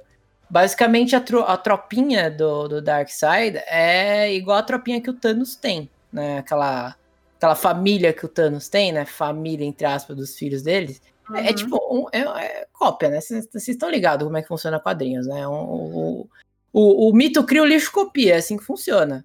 Na uhum. vida, né? Não só nos quadrinhos. Então toda aquela tropinha do, do Darkseid lembra a tropinha do Thanos. Só que o Darkseid, ele é um, ele é um Thanos com, com as bolas desse tamanho, assim, tá ligado? Ele é. Ele é, é poucas ideias. Vocês assistiram o filme do Aquaman, né? Eu vi, a Stephanie não, porque é. doente. Não, né? eu assisti Aquaman, sim. Ai, ó, então, que surpresa. Então, vamos supor, essa cena aí é aquela cena que começa o filme da Liga que ele luta com as Amazonas. Uhum. É, nessa cena, dizem, ela é muito maior no filme do Zack Snyder. É, fala que uma. Ele transforma. Quem ele pega, ele transforma. O Steppenwolf transforma em parademônio. E aí ele ia transformar uma Amazona, ela se mata. Tipo, ela prefere não. Não virar um parademônio, ela, tipo. Porra, isso é do caralho. É, então fala que a cena é muito mais sangrenta, muito mais sinistrona. E aí aquela parte que tem um pouco mais na frente, que é o Aquaman. Ó, essa parte também da Mulher Maravilha, do, do roubo, ela é totalmente diferente. É, a Mulher Maravilha não vai jogar o, a bomba para cima, a bomba vai explodir dentro do, do museu, mas eu não sei o que ela vai fazer para proteger a galera. Ô, louco. É, aí o Aquaman, a parte do Aquaman que tem Atlantis, no filme do Aquaman tinha aqueles povo sereio, não sei, sei. se é, é, então, assim, aquele povo sereio é o hum. povo que protege a caixa materna. Nessa cena que ele vai lutar com a Aquaman, que é uma cena bem maior, vai aparecer outras raças de Atlantes, tá ligado? Tá ligado. Que foda! O Cyborg não melhorou, né? O, o, o aspecto Sim. dele. Tá, tá é, ainda é... PlayStation 2, né? É, mas esse Cyborg aí tá na cara que é as cenas novas, né? Porque é o futuro, tá ligado? Ah, tô ligado. Eu acho que isso aí deve ser uma das coisas novas que ele filmou. Tá bem zoado mesmo. É, o, o a cara dele parece que tá recortada, né? é. Tipo, pegou assim do Terminator, né? Aí pegou no Photoshop e colocou o rosto dele ali no, no T20 e é isso. Parece South Park quando eles põem cara de artista, tá Parece muito, a morte do Superman. A morte do Superman, porque teve Aí, um luto, né? É, as naves, tipo, bastante nave, que eu nunca vi invasão alienígena que não tinha nave, né? Mas aí você pois vê é. um monte de nave. E o Zack Snyder no Man of Steel, ele fez as naves, eram maravilhosas naquele filme, né, cara? Uhum, sim, sim. Oh, então, essa é outra parte que, que também. Eles vão fazer a mesma coisa para reviver o Superman? Eles vão mudar isso? Porque assim, é, no filme foi as caixas maternas que fizeram ele voltar. No uhum. filme parece que que vai ser o, os computadores do, da nave kryptoniana. Porque no quadrinho, é, o, ele, o corpo dele desliga por causa dos ferimentos dele. E ele, na verdade, não morre, ele, tem, ele entra em coma, tá ligado? Uhum. Porque no Batman vs Superman, quando enterra ele, a terrinha ainda voa, tá ligado? Por causa da energia do corpo dele. Sim. Então a nave vai, tipo, ligar ele de novo, vai dar um, um choque, vamos supor, nele. E a roupa negra é justamente o, o, que vai absorver energia solar, porque os poderes dele são a base da energia do, do sol amarelo, né? Sim, ela é a roupa que é para ele absorver energia mais rápido. Por isso que ele vem com a roupa negra no, nos quadrinhos. Ele vem com uma. também vendendo um robô. E essa, e essa foto é a foto que ele foi enterrado no Man of Steel, tá ligado? É, o que eu falei, que eu falei que, tipo, é uma das partes que eu, que eu mais fico tenso no filme, né, de 2017, porque é um puta sacrilégio os caras tirar o cara do caixão, jogar ele na água lá e usar a caixa ma mater pra trazer ele de volta. Porque, mano, o cara tá enterrado com a avó do pai, velho. Nem sabe se o cara quer voltar, não sei o que era. Eu, eu tinha achado uma loucura. Por isso que eu perguntei, mano, eles vão refazer isso? Não, mas parece que o. O Steppenwolf queria ressuscitar o, o Super, e aí eles tentam fazer primeiro. Ô, louco. É, falam isso, parece que ele, eles ficam com medo do Steppenwolf ressuscitar o Superman e dar a merda do futuro, entendeu? Hum, é uma ideia bem melhor, hein? É, Porque antes era tipo, caralho, deu merda, precisamos do Superman, já sei, tira ele do caixão e vamos rever ele. Tipo, quê? É, Pet Cemetery, né? Tipo, ah, Nossa! Nada a ver, os caras desenterrando o morto e fazendo piada, cara. Que porra é essa, mano? Era muito loucura. Pode prosseguir, Stephanie. Então, é, essa personagem é a Iris West, é, que vai virar a futura esposa do, do Barry Allen. E ela foi cortada do filme, e cortarem ela do filme fez o diretor do filme do Flash sair do filme que era já para ter saído ano passado, tá ligado? Hum. É, porque ele já tinha escrito história com ela. E esse diretor, ele é um dos diretores do Mandaloriano. Uh. É, eu não sei se você viu a, os extras do Mandaloriano, que tá o John Favreau falando com todos os, sim, sim, sim. os diretores. Ele é um dos diretores, ele é aquele que, que falou que não acreditou quando entrou no set e falou: Meu, tô vendo tudo que eu via quando era criança, tá ligado? Não sei o nome dele. É o Negão lá? Isso, é. Ele que ia ser Olha, o diretor do filme do Flash. Entendeu? Pô, ele é bom. Ele fez um dos melhores episódios, na minha opinião, Stephanie, que é aquele do que o Mando tira o capacete lá dentro da, da, da do refeitório dos Stormtroopers. Sei, sei. Nossa, sim, sim. é, é bom demais. É bom. É. é. Bom, tem o problema também do Ezra Miller, né? Que ele, ele fez merda, né, recentemente. Ah, ele sempre faz merda, né? Olha essa cena. Volta ali, Stephanie, do, do Superman com roupa negra, tipo, alcançando voo. É a referência clara ali do Man of Steel, primeira vez que ele voa. É mais pra Sim. trás. Porra, do caralho, velho. É aí que eu falo, Não. mano, eu acredito que o homem pode voar. É quando eu vejo isso. Olha isso. Sim, e é legal, o Fábio da Luz do Caverna do Morcego, ele fez um vídeo falando do trailer, e ele falou que a cena é muito parecida com a do Man of Steel, mas é meio que ele entendendo os poderes dele, ele não fica mais com a mão fechada, ele abre a mão. Ele tá, tipo, é, vendo o lugar dele no mundo, entendeu? Tipo, que, que agora ele é o, o Superman, tá ligado? Que a galera não, não tem paciência de esperar, tá ligado? Eles já querem um filme com o cara sendo Superman, dando risada e tirando o gato da árvore, tá ligado? Nossa, mas isso é muito da hora, cara. Putz, esse oh, Batmóvel... Oh, oh, o Batmóvel, volta no Batmóvel. É um tanque gigante, que é do Dark Knight, não é? É, do Dark Knight Returns. E o legal é que se você. Essa, tem uma cena que falaram que tem uma cena que o. Até no livro de concept tem um, tem um prédio abandonado que, que o Batman vai lutar com vários parademônios. Vai ter uma cena de luta grande do Batman, tipo a cena do Batman vs Superman que ele luta com a Intergang, com aqueles bandidos. Vai ter uma uhum. cena dele lutando com os parademônios. E a cena vai ser tipo num lugar abandonado.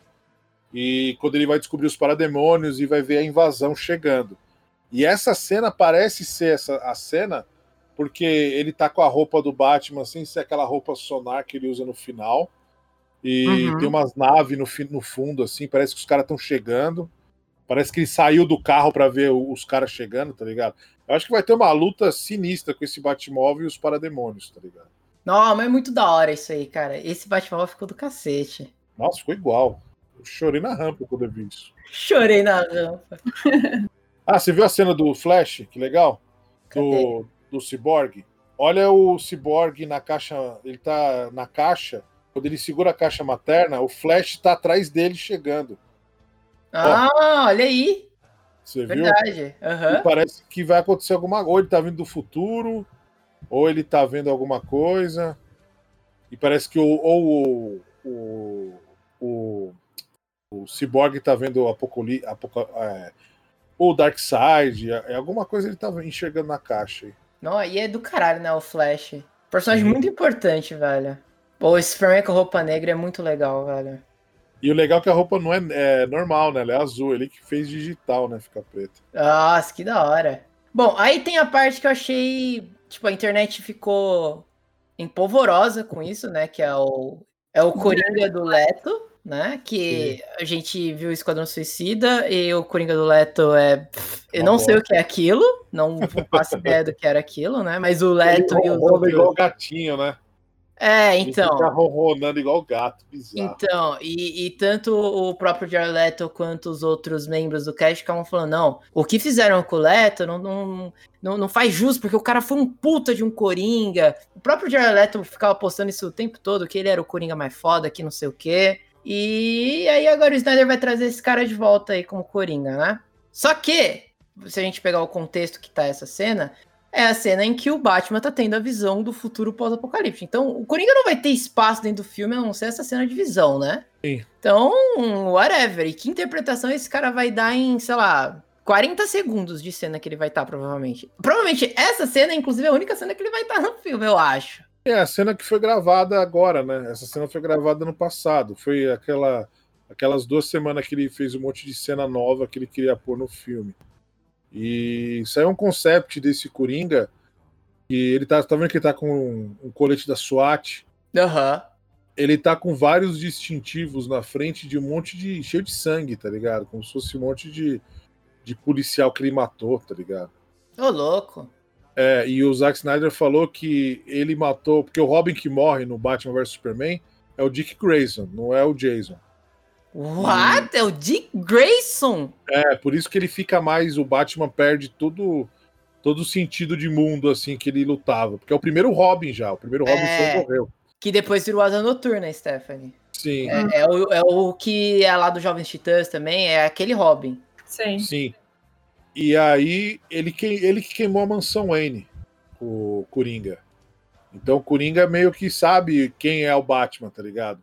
E o Zack Snyder falou que a parte que o Coringa aparece é mais para ele mostrar o ele mostrar como ele vê o Batman e fazer o Batman entender o que ele é, tá ligado? Ele falou que é uma cena mais filosófica nesse futuro é, alternativo. Hum, e aí, tá. o Slade Wilson também, vai ter outros personagens que vai ter o, o Electron também que fica pequenininho, vai ter o John Jones, vai ter outros personagens que não mostrou. Porra, vai, ter vai ser uma, uma puta parte do filme, então. Sim, sim. É, acho que vai ser uma parte grande. Eu acho que ele, ele aumentou o pesadelo e a luta das Amazonas e deixou o filme no meio do caminho aí, no meio da, desses dois arcos que ele queria contar. Hum, bom, esse Coringa, tem, tem muita gente ainda que eu, que eu vejo ainda indo além dos negócios, falando que o Coringa do Jared Leto vai ser a melhor coisa vai ser o melhor Coringa do, do, Heath Ledger ou do Joaquin Phoenix. Que eu acho que é uma loucura do caralho.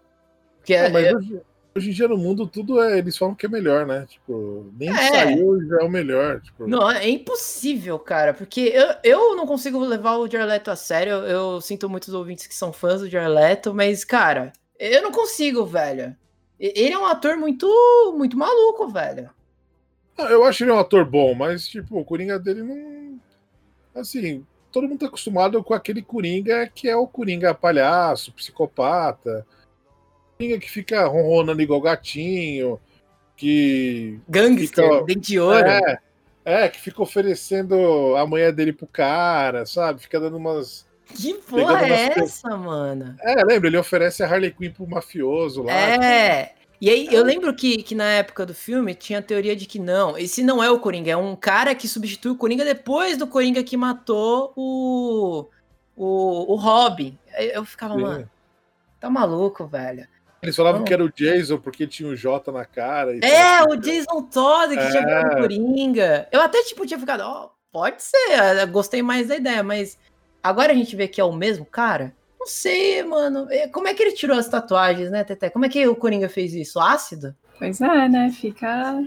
Fica questionamento, né? Mas é. é uma coisa que eu tenho dúvida, né? Porque foi criado todo esse universo cinematográfico da DC, né? Para chegar até a Liga da Justiça. Então, como já teve os novos casts, né? Igual tem o, o Joaquim Fênix como Coringa, o Robert Pattinson vai interpretar o Batman, então quer dizer que Snyder Cut é o fim desse, desse universo que eles criaram. Não, não. É, o, a DC tem o multiverso. Tipo, é, o Robert Pattinson é um universo totalmente separado. O Joaquim uhum. Phoenix é um universo separado também, entendeu? É, as séries da CW o Flash do Zack Snyder já encontrou o Flash do CW. É como se fosse mundos paralelos, entendeu? Eles não, é, não vivem, paralelos. É, eles não vivem no mesmo universo, Entendeu? O Zack Snyder tem o Snyder Verso, que é o universo dele.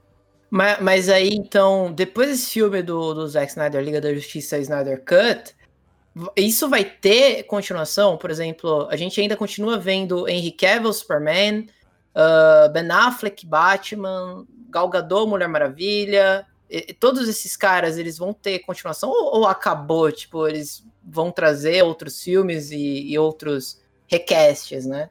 Então, é que a gente assim... sabe, por exemplo, que o Henry Cavill já falou que não quer mais, né, interpretar o Superman. É óbvio que eles falam, depois voltam atrás, mas enfim, tipo, por enquanto ele falou que não queria mais, né? É, o Ben Affleck também tinha dito, né? Não sei como é que tá é. agora. É que assim, o Ben Affleck assinou para fazer o filme do Flash, né? Ele vai estar no hum. filme do Flash. Mas assim, é... esse mundo do Zack Snyder acabou. O Mulher Maravilha já mostrou que o mundo do, do Zack Snyder acabou. O Zack Snyder até fala que e gostaria de continuar esse mundo dele ou numa animação ou num quadrinho. Ele já sabe que os caras não vão a grana para ele fazer o filme. Claro, se o filme fizer sucesso na HBO, a HBO dá grana para eles, porque a HBO é, é separada da Warner Filmes, né? É outra coisa. Então, uhum. vamos ver. Mas assim, o Zack Snyder falou: ah, o meu papel nos filmes acabou. A história dele, tipo assim, não vai ter fim aí, porque ele pensou em mais dois filmes. É, eu lembro de ter visto lá o Shazam, né? Que é um filme, pô, legalzinho. É bem Marvel, Marvel nele, nem sei falar. É, é, bem moldes da Marvel, né? E aí no final tem ali a participação do Superman, mas não mostra nem o rosto. Ou seja, Henry Cavill já já abandonou o barco. Não, mas é que o Henry Cavill, ele falou que ele ia participar, mas ele não foi por causa de agenda. Hum... E aí, mas a cena ficou legal. Eu achei a cena mais legal sem mostrar a cara dele mostrando o peito do que mostrar o, o Harry Cavill. Ficou.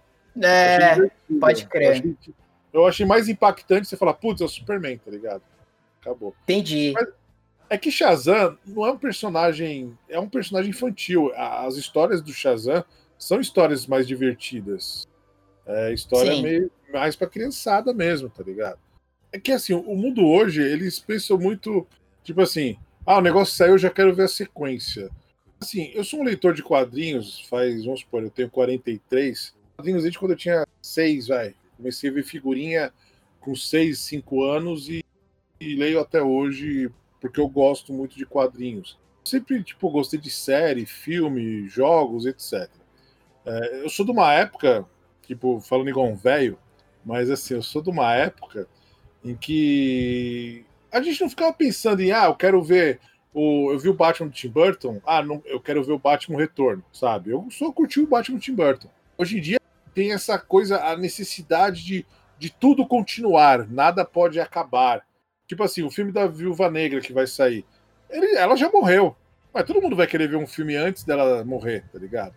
Assim, se eu fosse fã da Viúva Negra, eu ia achar animal, falar, meu, legal, vou ver um filme dela antes do, de terem matado ela e ninguém ter lembrado da mina no final do filme, só lembrado do Stark. entendeu? Eu vou querer saber é mais da personagem, entendeu? Mas assim, uhum. esse filme, todo mundo fica tirando sarro, ah, porque o Zack Snyder fala que é o visionário. Quem fala que ele é o visionário foi o estúdio que falou. Sim, ele é um cara que todo mundo sabe o nome do, dele como diretor, é, falem bem ou falem mal. Ele conseguiu fazer uma empresa gigantesca igual a Warner tipo, dar o braço a torcer, porque quem comprou a Warner falou: Meu, vocês fizeram merda, a gente vai querer. E os fãs estão pedindo o filme. Ele fez a galera pedir o filme, fez a galera doar 500 mil dólares para um, uma instituição que combate o, o suicídio. Então, assim, o cara faz propaganda do filme usando Twitter e tá todo mundo falando do filme na internet, tipo, é, eu acho esse cara, tipo, de alguma maneira visionário, porque ele tá, ele tá mostrando que dá para fazer as coisas perto dos fãs, contra as grandes empresas que, tipo, os velhos acham que sabem o que eles estão fazendo e geralmente eles não sabem de porcaria nenhuma, entendeu? É, uhum. Ele, ele é um cara que tá muito próximo da galera. Qualquer canal de YouTube pequeno, ele dá entrevista, ele, ele dá felizão, ele vai lá, mostra, ó, oh, fiz isso aqui, o filme vai ter isso, o filme vai ter aquilo, entendeu? Ele tá fazendo uma maneira diferente de da gente curtir cinema e do público ver o cinema. Então, assim, a, a diretora do é, Birds of Prey, ela ficou muito feliz dele fazer a, o Snyder Cut, que ela foi zoada quando ela fez o Birds of Prey. Porque contrataram ela, ela chegou para fazer as cenas de ação, tinha um outro diretor fazendo as cenas de ação, entendeu? Então, os diretores não gostam disso, de tirar a visão do, dos caras. Então, assim, é, toda a história do filme, daqui a, vamos por 10 anos, vamos supor, meu filho tem 7. Ele vai assistir o filme, porque ele quer, já tá falando que quer assistir desde o ano passado. É, quando ele uhum. souber a história do filme, vai ser igual quando eu soube a história de como filmaram Indiana Jones, tá ligado? Eu era moleque, eu assisti Indiana Jones, mas eu não sabia de onde veio a história, como os caras criaram a história. Isso que é, isso que é, eu acho legal no cinema. Não pensar só na história agora e o que, que a história vai fazer depois, mas ver a obra como uma obra separada. Como eu leio um quadrinho, eu acho um quadrinho legal, falo, pô, que legal, esse quadrinho foi tão legal, tipo, me marcou de, de uma maneira tão divertida, e acabou, e eu vou lembrar desse quadrinho com carinho, ou do livro que eu li, ou de um filme que eu li, que eu vi. Então, é, essas coisas que não continuam, que são poucas, é, às vezes são as coisas mais legais da gente consumir. Porque assim, todo mundo fala, ah, eu adoro o universo da Marvel. Mas vocês lembram toda a história de todos os filmes do universo da Marvel? Tipo, todos os Thor, a fala que eles falaram no Thor, é, quem eram os personagens secundários que apareciam no Thor, é, uma frase marcante que aconteceu no Thor, quem foi os três diretores do Thor. Não, ninguém lembra. Nossa, eu não lembro mais de nada, a não sei o que aconteceu no Guerra Infinita e Endgame, é isso. Sim, porque é muita coisa, entendeu? Quando é muita coisa, eu sempre falo que o meu filho, a geração do meu filho, eles vão sofrer muito com essa quantidade de informação e de produtos de que saem de personagem. Tipo, ah, ele gosta dos é, Teen Titans Go. Ah, tem o Teen Titans Go, tem vai ter a série dos Titãs, tem o quadrinho dos Titãs, aí vai ter filme dos Titãs. Dos Titãs, ele não vai focar em uma coisa só. Ah, legal, eu gosto dos Titãs por causa disso. Vai ter um monte de coisa, uma caralhada de coisa. A Star Wars. Ele assiste Clone Wars, ele assiste o Rebels, ele assiste o Mandaloriano. Vai ser uma caralhada de série. A gente às vezes não curte e a gente fica com essa coisa de ah, tá saindo, tem que sair mais, tem que sair mais. E às vezes não. Tipo, tem que sair uma coisa e terminar, para lembrar de algum jeito. Esses filmes do Zack Snyder, tipo Man of Steel, Batman vs Superman, é, Mulher Maravilha, quem escreveu foi ele, e a Liga da Justiça, cara, daqui 20 anos pegar no stream e falar, ah, vou ver esses filmes em ordem, eu falo, nossa, que filme legal, tipo, pô, deve ter sido legal quando saiu. Ele não vai querer saber, tipo, o que vai acontecer depois. Tipo, ah, é. Aqui, tipo, o Batman casou depois. Não, ele vai curtir o filme e. Indiana Jones, quando eu assisti, Tipo, eu vi o Caçadores da Arca Perdida, depois. Eu, primeiro eu vi o Templo da Perdição, depois eu vi o Caçadores. E para mim eram histórias do mesmo cara. Eu não queria ver o outro, a última cruzada. Mas depois eu vi, achei foda pra caralho. Entendeu? Então. Então, o, o Snyder Cut, ele. De uma forma ou de outra, ele tá sendo uma obra que. Uh, o Snyder queria mostrar aquilo, era a visão dele, é, era uma obra que é, é, é, aquilo, existe como aquilo. É, esse é o meu arco aqui que tá se fechando. Então, ele não tá lançando isso para ser um, uh, um Avenger Killer, né? Um matador do filme dos Vingadores. Não. Nem para suprimir todas as lacunas que ficou lá atrás no, nos filmes da DC. Não. É um encerramento que esse diretor tem sobre a, a, visão que ele teve desde o início, né? Desde que ele começou ali o, o Man of Steel. Sim, e quem fica essa coisa de ah, Marvel e DC é, é, fã, porque tipo, o Kevin Feige foi no, no set de filmagem do Esquadrão Suicida. E aí ele fala, tipo, ele é amigo do Jeff Jones, né, que escreve os filmes da DC. Os caras são concorrentes, mas é o fã que é chato, que é tipo, ah, tem que ser igual a Marvel. O produtor velho, ele fica ouvindo o fã chato e ele fica pensando assim: ah, legal, vamos mudar o filme do, da Liga da Justiça para ficar igual da Marvel porque deu grana. Ele não tá querendo que seja igual, ele tá tentando pegar a fórmula dos caras, entendeu? E o fã ele quer, tipo, assim, fã que, tipo, não é bazingueiro, que é, é feio falar, mas é. é fã bazingueiro. É. Tipo, ele quer curtir o bagulho, tá ligado? Ele quer assistir. Tipo, ele não quer. Eu fico vendo no Facebook que saiu o trailer hoje, é todo mundo xingando. Ah, chupa Marvete. Pô, deixa os Marvete, cara. Tipo, Cara, o cara gosta da Marvel, que ele fique feliz, ele, que ele curta a Marvel, tipo, igual eu curto o Batman, tá ligado? Eu não quero que a DC seja, tipo, a Marvel. Tipo, a, Marvel é a Marvel. A DC, para mim, eu quero assim. tá saindo gibi legal? Eu tô gostando dos quadrinhos? Tá ótimo. Tá saindo um filme legal? Pra mim tá ótimo. Eu não quero que eles. Tipo assim, eu não ia gostar de sair dois, quatro filmes da DC por ano. Tipo, eu ia achar isso chato, cansativo. Assim, é... todo mundo tem que, tipo, tem que ter a diferenciação desse mercado de filmes de super-herói, porque senão fica chato. Tudo igual. Eu não ia gostar de, de assistir mais três Thor igual o Ragnarok, tá ligado? Uhum. Eu queria outro ator que fizesse o Thor. Eu queria um cara que enchesse a cara igual o Thor enche, a cara no gibi, tá ligado? Que pega a mulher e fala, ah, eu sou fodão, não sei o quê. Que tira sarro do Hulk, tá ligado? Que tem um pouco de barriga. É esse Thor que eu queria ver, um Thor diferente. Ah, eu queria ver a Viúva Negra que não fosse zoada igual essa Viúva Negra foi zoada no filme. Foi deixada de canto, tá ligado? A mina, tipo, morre, ninguém lembra que a mina morreu, tá ligado? A mina é a maior heroína do universo da Marvel e todo mundo só fala da Capitã Marvel, tá ligado? Pô, Nossa, não gosto da Capitã Marvel. Eu também, ela é chata pra caralho, cara. Tipo, Nossa, demais, velho. Nossa, muito chata, cara. Tipo, use os personagens bem usados, tá ligado? Tipo, esse filme da Viúva Negra é um filme que eu tô afinzão de ver, porque, tipo, pô, será que fizeram jus a personagem que é uma personagem tão legal, tá ligado? Então, uhum. É, eu quero ver coisas diferentes, entendeu? Eu não quero, vamos supor, o Homem de Ferro morreu. Eu não quero que tenha. Eu quero, vamos supor, se tiver outro filme com outro ator fazendo Homem de Ferro em outro universo, é legal, mas tipo. É, é o que eu falo. As crianças crescem. O que tinha 10 anos quando começou o universo cinematográfico da Marvel, ele vai ter 22, 23 anos hoje. Ele vai querer ver outra coisa. Ele não vai querer ver o que ele viu quando ele tinha 10 anos. Ele não quer ver o tipo tudo de novo. Ele quer ver outra coisa, quer ver um filme diferente. Ele já está com uma outra vivência, vendo coisas diferentes, entendeu? Então, eu, eu gosto que as coisas evoluam, tipo, que o universo da Marvel possa evoluir e a galera curtir outras coisas, como Star Wars evoluiu, tá ligado? Tipo, Mandaloriano, uhum. puta, que série maravilhosa, cara. Não Demais. Gosto. E olha que eu não gosto de Star Wars, eu achei maravilhoso o Mandaloriano, tá ligado?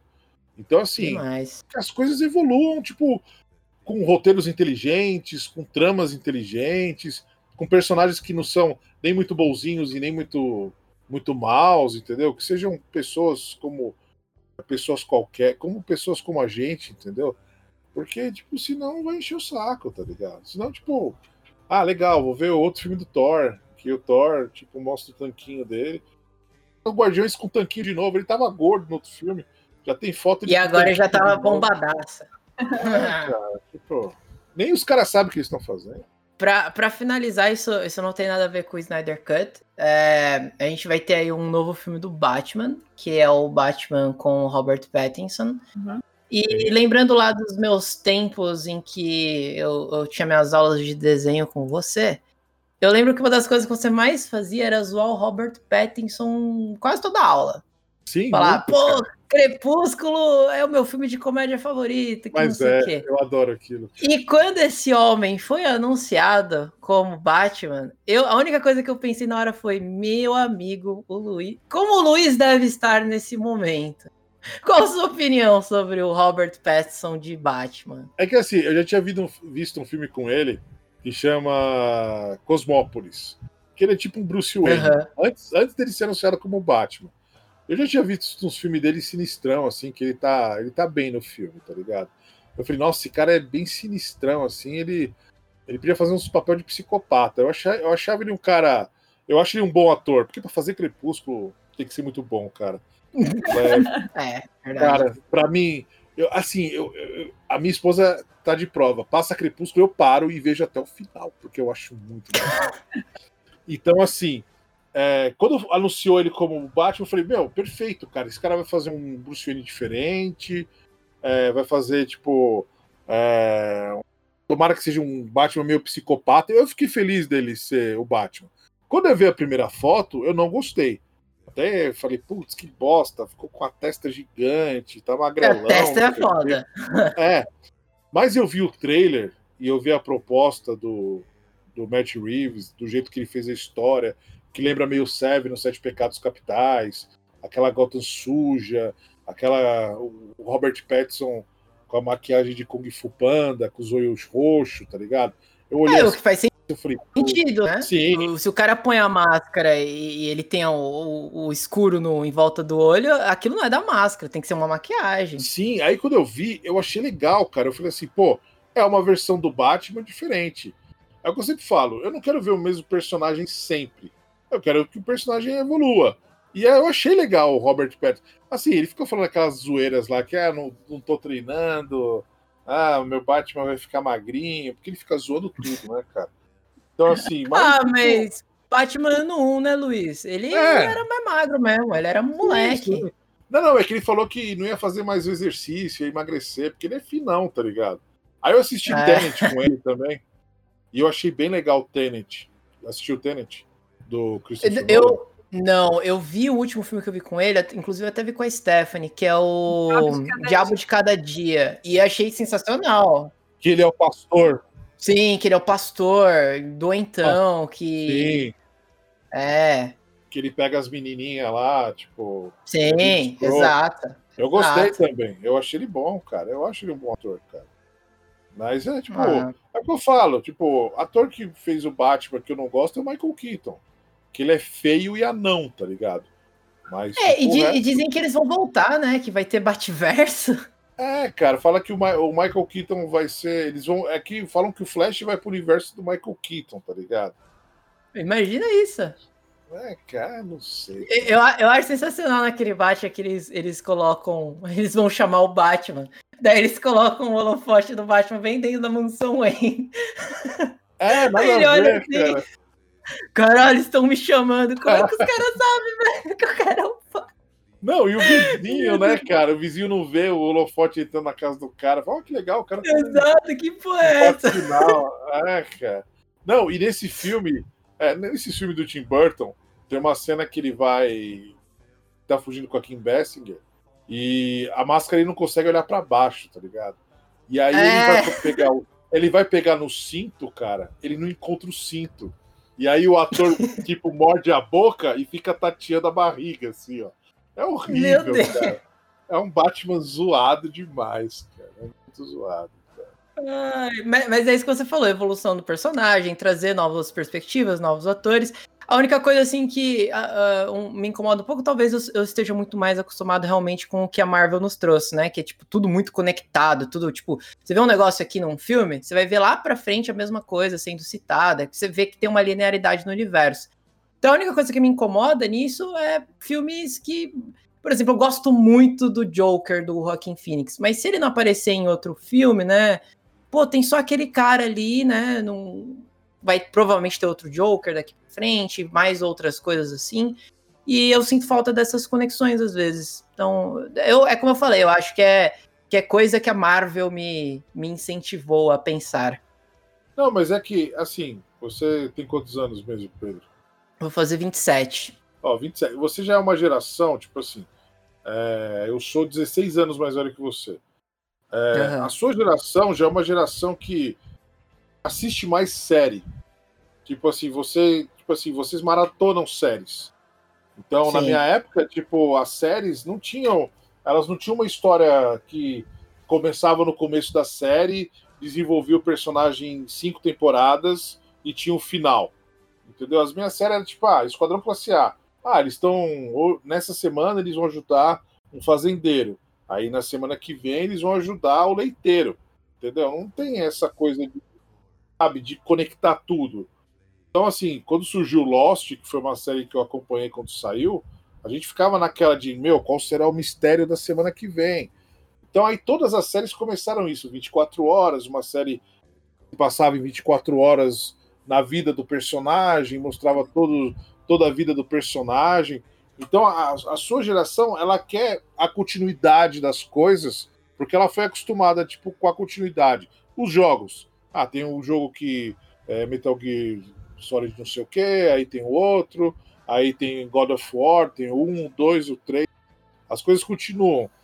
A sua geração espera o próximo lançamento, entendeu?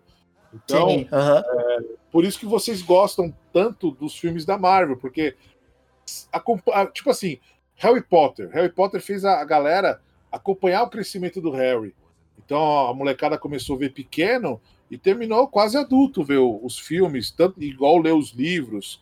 Ou entendeu? Naruto também, né? Naruto, Dragon Ball. Naruto, Dragon isso. Ball. Tipo, é, aquele Percy Jackson. Meu, tem um primo que ele cresceu lendo os livros do Percy Jackson, entendeu? Então, assim, uhum. é, vocês esperam as continuações. Tipo, na minha época, tinha aquelas porcaria de livro que a escola mandava, e quando tinha algum livro diferente, eles terminavam. A gente lia, vamos supor, a primeira coisa que eu li fora que a escola pediu de livro de um autor famoso foi Stephen King. E era uma coisa assim, contida que ia lá, e você lia a história e ela acabava lá. Aí até o Stephen King entrou nessa com Torre Negra, que é um monte de livro que vai continuando e etc, etc, entendeu? Sim. Então, uhum. a coisa de continuar, tipo Star Wars. É, para mim só tinha os, o 4, 5 e o 6. Aí apareceu o 1, 2 e o 3. Aí apareceu o 7, 8 7, e 9. 8, 9. E as animações, e os livros, os quadrinhos, é. um monte de coisa em cima. Sim, porque, tipo, vocês, ah, vocês é, é uma geração que consome mais, porque é, tem internet, é, é, mais fácil, streaming, é, você pode pegar um, comprar um livro, um quadrinho e ler no, no celular, entendeu? Você lê no iPad. Então, vocês precisam dessa. E assim, e a DC é uma editora que as coisas é mais pros veiacos mesmo, tá ligado? Tipo, é os é. velhos igual eu, porque, vamos supor, a molecada, tipo, cresceu com o filme do Homem-Aranha. Ah, apareceu o filme do Homem-Aranha, legal, li o filme do Homem-Aranha e assisti o desenho dos X-Men nos anos 90. E é, já é uma geração diferente da minha que viu o desenho dos Super Amigos, que era nos anos 70. Então, tipo, e eu nasci no fim dos anos 70. Então, tipo, é, para mim, o, o, que tinha que passava, tipo, nem passava Homem-Aranha. Tipo, era Batman, Superman, Batman do Adam West, o filme do, do Christopher Reeve, aí teve o Batman do Michael Keaton. É, a minha geração, porque viveu os anos 80 e saiu o Watchmen, saiu o V de Vingança, saiu o Cavaleiro das Trevas, saiu a Pedra Mortal.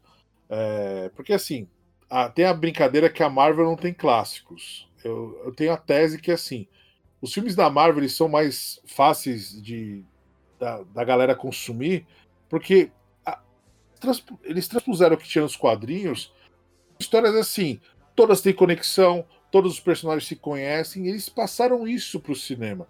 Os quadrinhos da DC que eles tentam pô, passar pro, pro filme são graphic novels que mudaram de alguma maneira o quadrinho, são graphic novels que, tipo, é, vamos supor, o Batman Cavaleiro das Trevas fez a, explodir a Batmania para fazer o filme do Tim Burton. O Watchmen tipo, é, fez todo mundo saber o que era uma história em quadrinho de novo, que viu que quadrinhos não era só para criança. Entendeu? Então, é, os equivalentes que a gente tem na Vertigo e na DC, na parte de quadrinhos, é, a Marvel não tem muitos equivalentes a, aos grandes clássicos que a DC lançou. Por isso que eu falo que é uma editora mais de velho. E por ter uhum. o Cavaleiro das Trevas, por ter um Watchmen, qualquer coisa que sai no cinema, o cara vai comparar com o Cavaleiro das Trevas, o cara vai comparar com o Watchmen, o cara vai ver um filme do Superman, ele vai comparar com As Quatro Estações, ou Superman de John Byrne, entendeu? Mas aí sai um filme do Homem de Ferro, ele não tem um grande clássico do Homem de Ferro para comparar. O cara fala, ah, o Diabo da Garrafa, mas nem puseram isso nos quadrinhos, no, no filme, entendeu? Uhum é o, a história do Homem de Ferro. O Homem de Ferro faz isso. A boa do Capitão América, tipo Soldado Invernal, é uma história que mudou os parâmetros do personagem nos anos 2000. Eles colocaram no uhum. cinema. E aí é um puta de um filme legal, entendeu? E, e a Marvel tem essa coisa da continuidade. E a DC, tipo, nunca teve essa coisa. Não dá para você fazer, tipo, um filme universo compartilhado da DC com personagens tão diferentes, tipo, igual o universo do Batman que é quase uma editora totalmente separada, porque tem um monte de vilão, um monte de outros heróis. O universo do Superman, que é um deus, tá ligado? E aí tem o universo é. do Shazam, que é para criança. É tudo muito distoante. O universo da Marvel, eles vivem na mesma cidade, é todo mundo em Nova York, todo mundo se conhece, eles comem juntos nas histórias e etc, etc, entendeu? E aí, é, para para sua geração é mais legal porque vai continuando sempre, entendeu? Você vai vendo os personagens crescendo. Aranha, se tivesse continuado o Homem-Aranha do, do Sam Raimi, ele podia estar casado hoje, podia ter filho. Podia ter um monte de história legal dele. Ele podia ser o personagem mais velho do universo da Marvel, entendeu? Ele podia ser o cara que tava treinando o, o Morales para ser o novo Homem-Aranha do universo da Marvel, entendeu? É, então, ia ser do caralho. É, Nossa. Entendeu? Então, assim, vendo essa coisa da continuidade, entendeu? Mas a continuidade, ao mesmo tempo, ela vai ser ruim quando vocês tiverem uns 40 anos, porque a nova geração não vai se interessar, porque vai achar que é um bando de filme de velho, porque é um filme muito antigo. E esses caras vão ficar velho. Tipo, o Steve Rogers, o ator Steve Rogers, daqui 10 anos, ele vai ser esse molecão mais. O Tony Stark já morreu. Tipo, esse Homem-Aranha aí vai ser um tio daqui 10 anos, entendeu? Então, tipo. Esse é o Star Wars, né? É, mesma, mesma coisa do Star Wars. E, aí a gente vê o Luke Skywalker velho, o Han Solo velho. Pô, o Han Solo é uma tristeza ver o Han Solo, cara. Tipo, o velho tá nem andando direito, sabe? Tipo, ainda mal. Ele não quer fazer mais nada da vida, ele não quer, ele foda-se, tipo. Um filme de cachorro, Sim, É, e ele era meu personagem favorito no nos filmes antigos. E matam um cara daquele jeito lá. Tipo, assim. Não, mas ele, ele queria que. Ele falou assim: eu só faço Han Solo de novo se matar esse cara, porque eu não quero mais fazer Han Solo na minha vida. Aí mataram o cara. Sim, mas. O assim, Harrison Ford é muito, muito grumpy. Sim, falam que ele é. Tipo, ele é bem mal educado com fã, tá ligado? É. Ele não aguenta fã. Tipo, ele até entrou na, na Comic Con lá algemado, lembra? É. Ele falou, Ai, pô, volta aqui algemado. Ele entrou algemado. Putz. Mas, para a gente finalizando, Luiz, é, gostaria de pedir para você aí, para a galera nova, inclusive eu também, que está começando aí se interessar pelo universo da DC, por onde você indica começar? Se é por um, por um quadrinho, por algum filme? Ó, é... assim, a, a, DC hoje em dia, a Marvel também lança isso, eles não são. É, eles têm selos para idades diferentes na DC. Uhum. Tem a linha de super-heróis que a gente lê, que todo mundo lê, eles têm o Black Label, que é uma linha mais adulta dos personagens. Tem, tipo, a, o, o selo Teen, é tipo mais para adolescente, tipo jovens adultos, e tem o Kids, entendeu? Então, assim, para quem quiser, na minha opinião, conhecer os personagens da DC e gostar dos personagens da DC, e a galera não ter paciência para ler quadrinhos, se for uma galera mais nova, eu aconselho assistir o Batman Animated, é, depois caralho. O, Super, é, o Superman Animated, o Batman do Futuro e o Liga da Justiça e Liga da Justiça Sem Limites.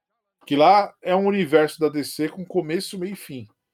Então, assim, você vai ter cinco séries que você vai ver o Batman surgindo, o Superman surgindo, a liga inteira com vários personagens da DC surgindo e o final desse universo que é o Batman velho com o novo Batman no futuro.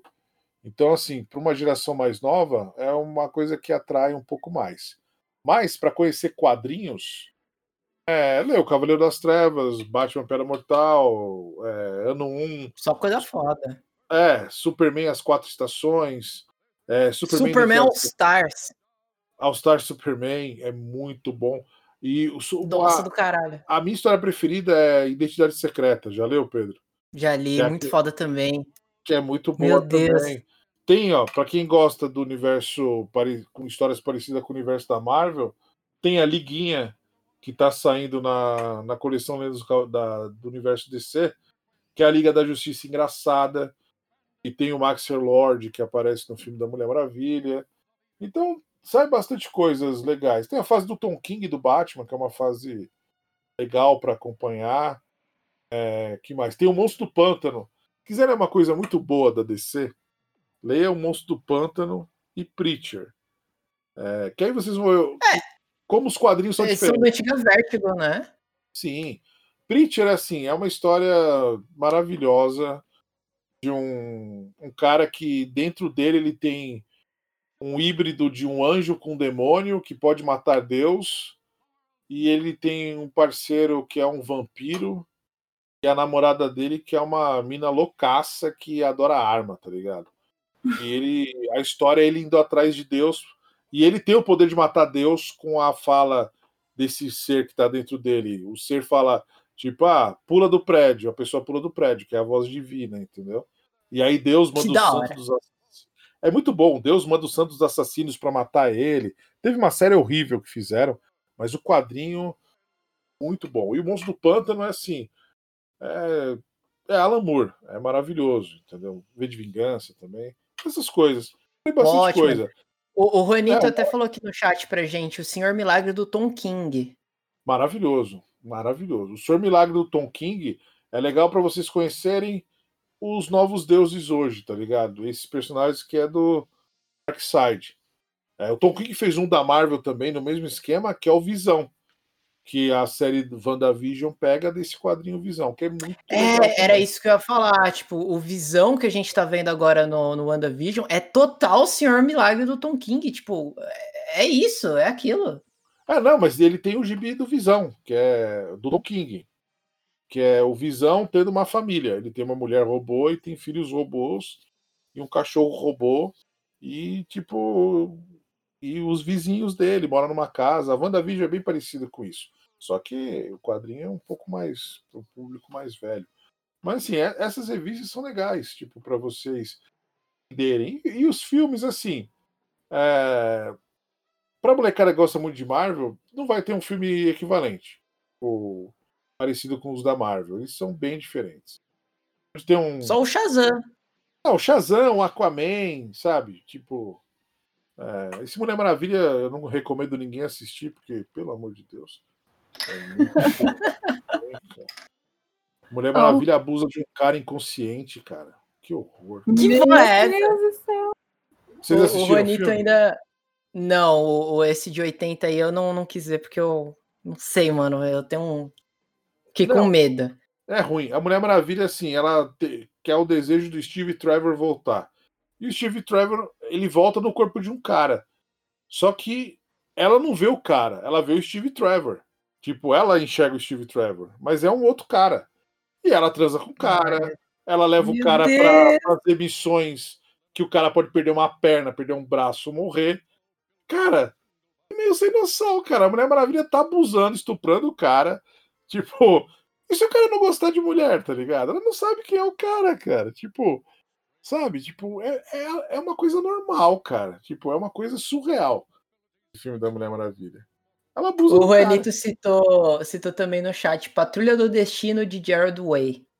Muito bom. O do Jerry Older e também o do. O do Jerry. O do. Great Morrison é muito bom. Patrulha do Destino é uma série legal. Eu gosto da série do Patrulha do Destino. Ela é, é ele citou boa. também ela. Você sabe quem que é o HBO. Gerard Way, Pedrinho? Não. O vocalista do My Chemical Romance. Não é possível. É possível. É, o ele quê? Escreve... É, ele escreve quadrinhos. Não foi ele que fez o...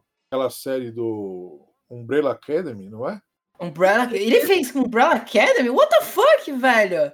Não é um cantor também que fez? Não é esse cara, não? Ou eu tô confundindo? Umbrella que é, estão falando no chat que é assim, que é. Cara, como assim? What the fuck? O cara, o cara era um emo, ele é ex-emo agora e faz quadrinho? Que porra é essa? Exatamente. mas, mas, a galera, tipo, o filho do, do Nicolas Cage, que chama Kalel, escreve quadrinho também. Cara, o quê? O nome do cara é Kalel? Você não sabia? O Nicolas Cage ama o Superman e o filho dele chama Kalel. Bom, eu sabia que iria ser o Superman, o que me chocou até hoje, me choca. Não, o. Mas Kal-El? É, o Nicolas Cage, ele, tinha uma, ele tem uma coleção de quadrinhos gigantesca. O nome Cage é por causa do Luke Cage. Sabia também, né? What? O Nicolas Cage. O, é, o Nicolas Cage ele chama Nicolas Coppola. Ele é sobrinho do Francis Ford Coppola. Ele não queria conseguir trabalho por causa do nome do tio. E aí ele falou assim, pô, quero um nome legal. E ele achava legal Luke Cage. Nicolas Cage. E aí ele é fãzão. Ele foi casado com a mulher, a filha do Elvis Presley, e ela falou: Meu, ou eu ou sua coleção de quadrinhos. Ele falou: Beleza, amanhã você pega as suas coisas e vai embora. Mandou a mãe embora da casa dele. Ele Caralho! Tinha, é, ele tinha a Superman Action Comics número 1. Entraram na casa dele e roubaram o gibi. Caralho! E aí ele pôs o nome do filho de Kal-El, ele tem original da animação do Superman dos anos 40, ele adora essas coisas. Nerdaço. Do caralho! É. O, o Ronito falou aqui no chat que o, o Gerard Way era estagiário da DC na época da faculdade. Que legal. Mano, que, que doideira, eu nunca ia imaginar isso, velho. Tem é cara, é isso, cresce, então. tem cara que cresce é fã, continua fã. Tipo... Ah, e vai trabalhar lá. Tipo você, Luiz. É, sou fãzão, mas tipo.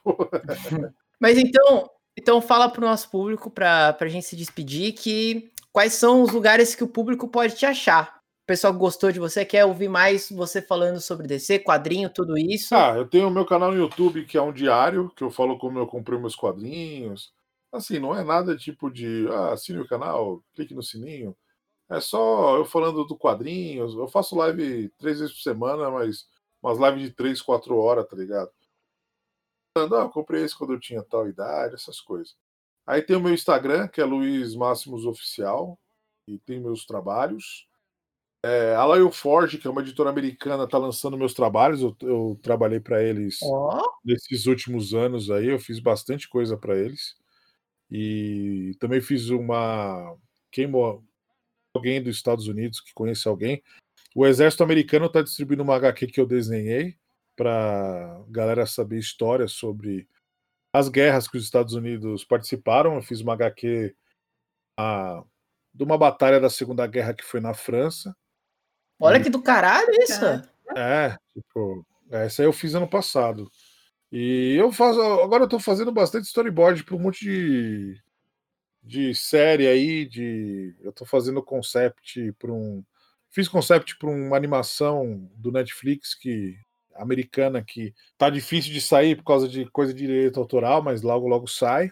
Essas coisas aí. Sempre tô desenhando e fazendo bastante coisa. Aí tem Foda. Meu, é, no meu Instagram tem os desenhos, não os desenhos que são lançados, porque geralmente eu não posso mostrar, mas tenho os desenhos que eu faço no meu, no meu tempo livre.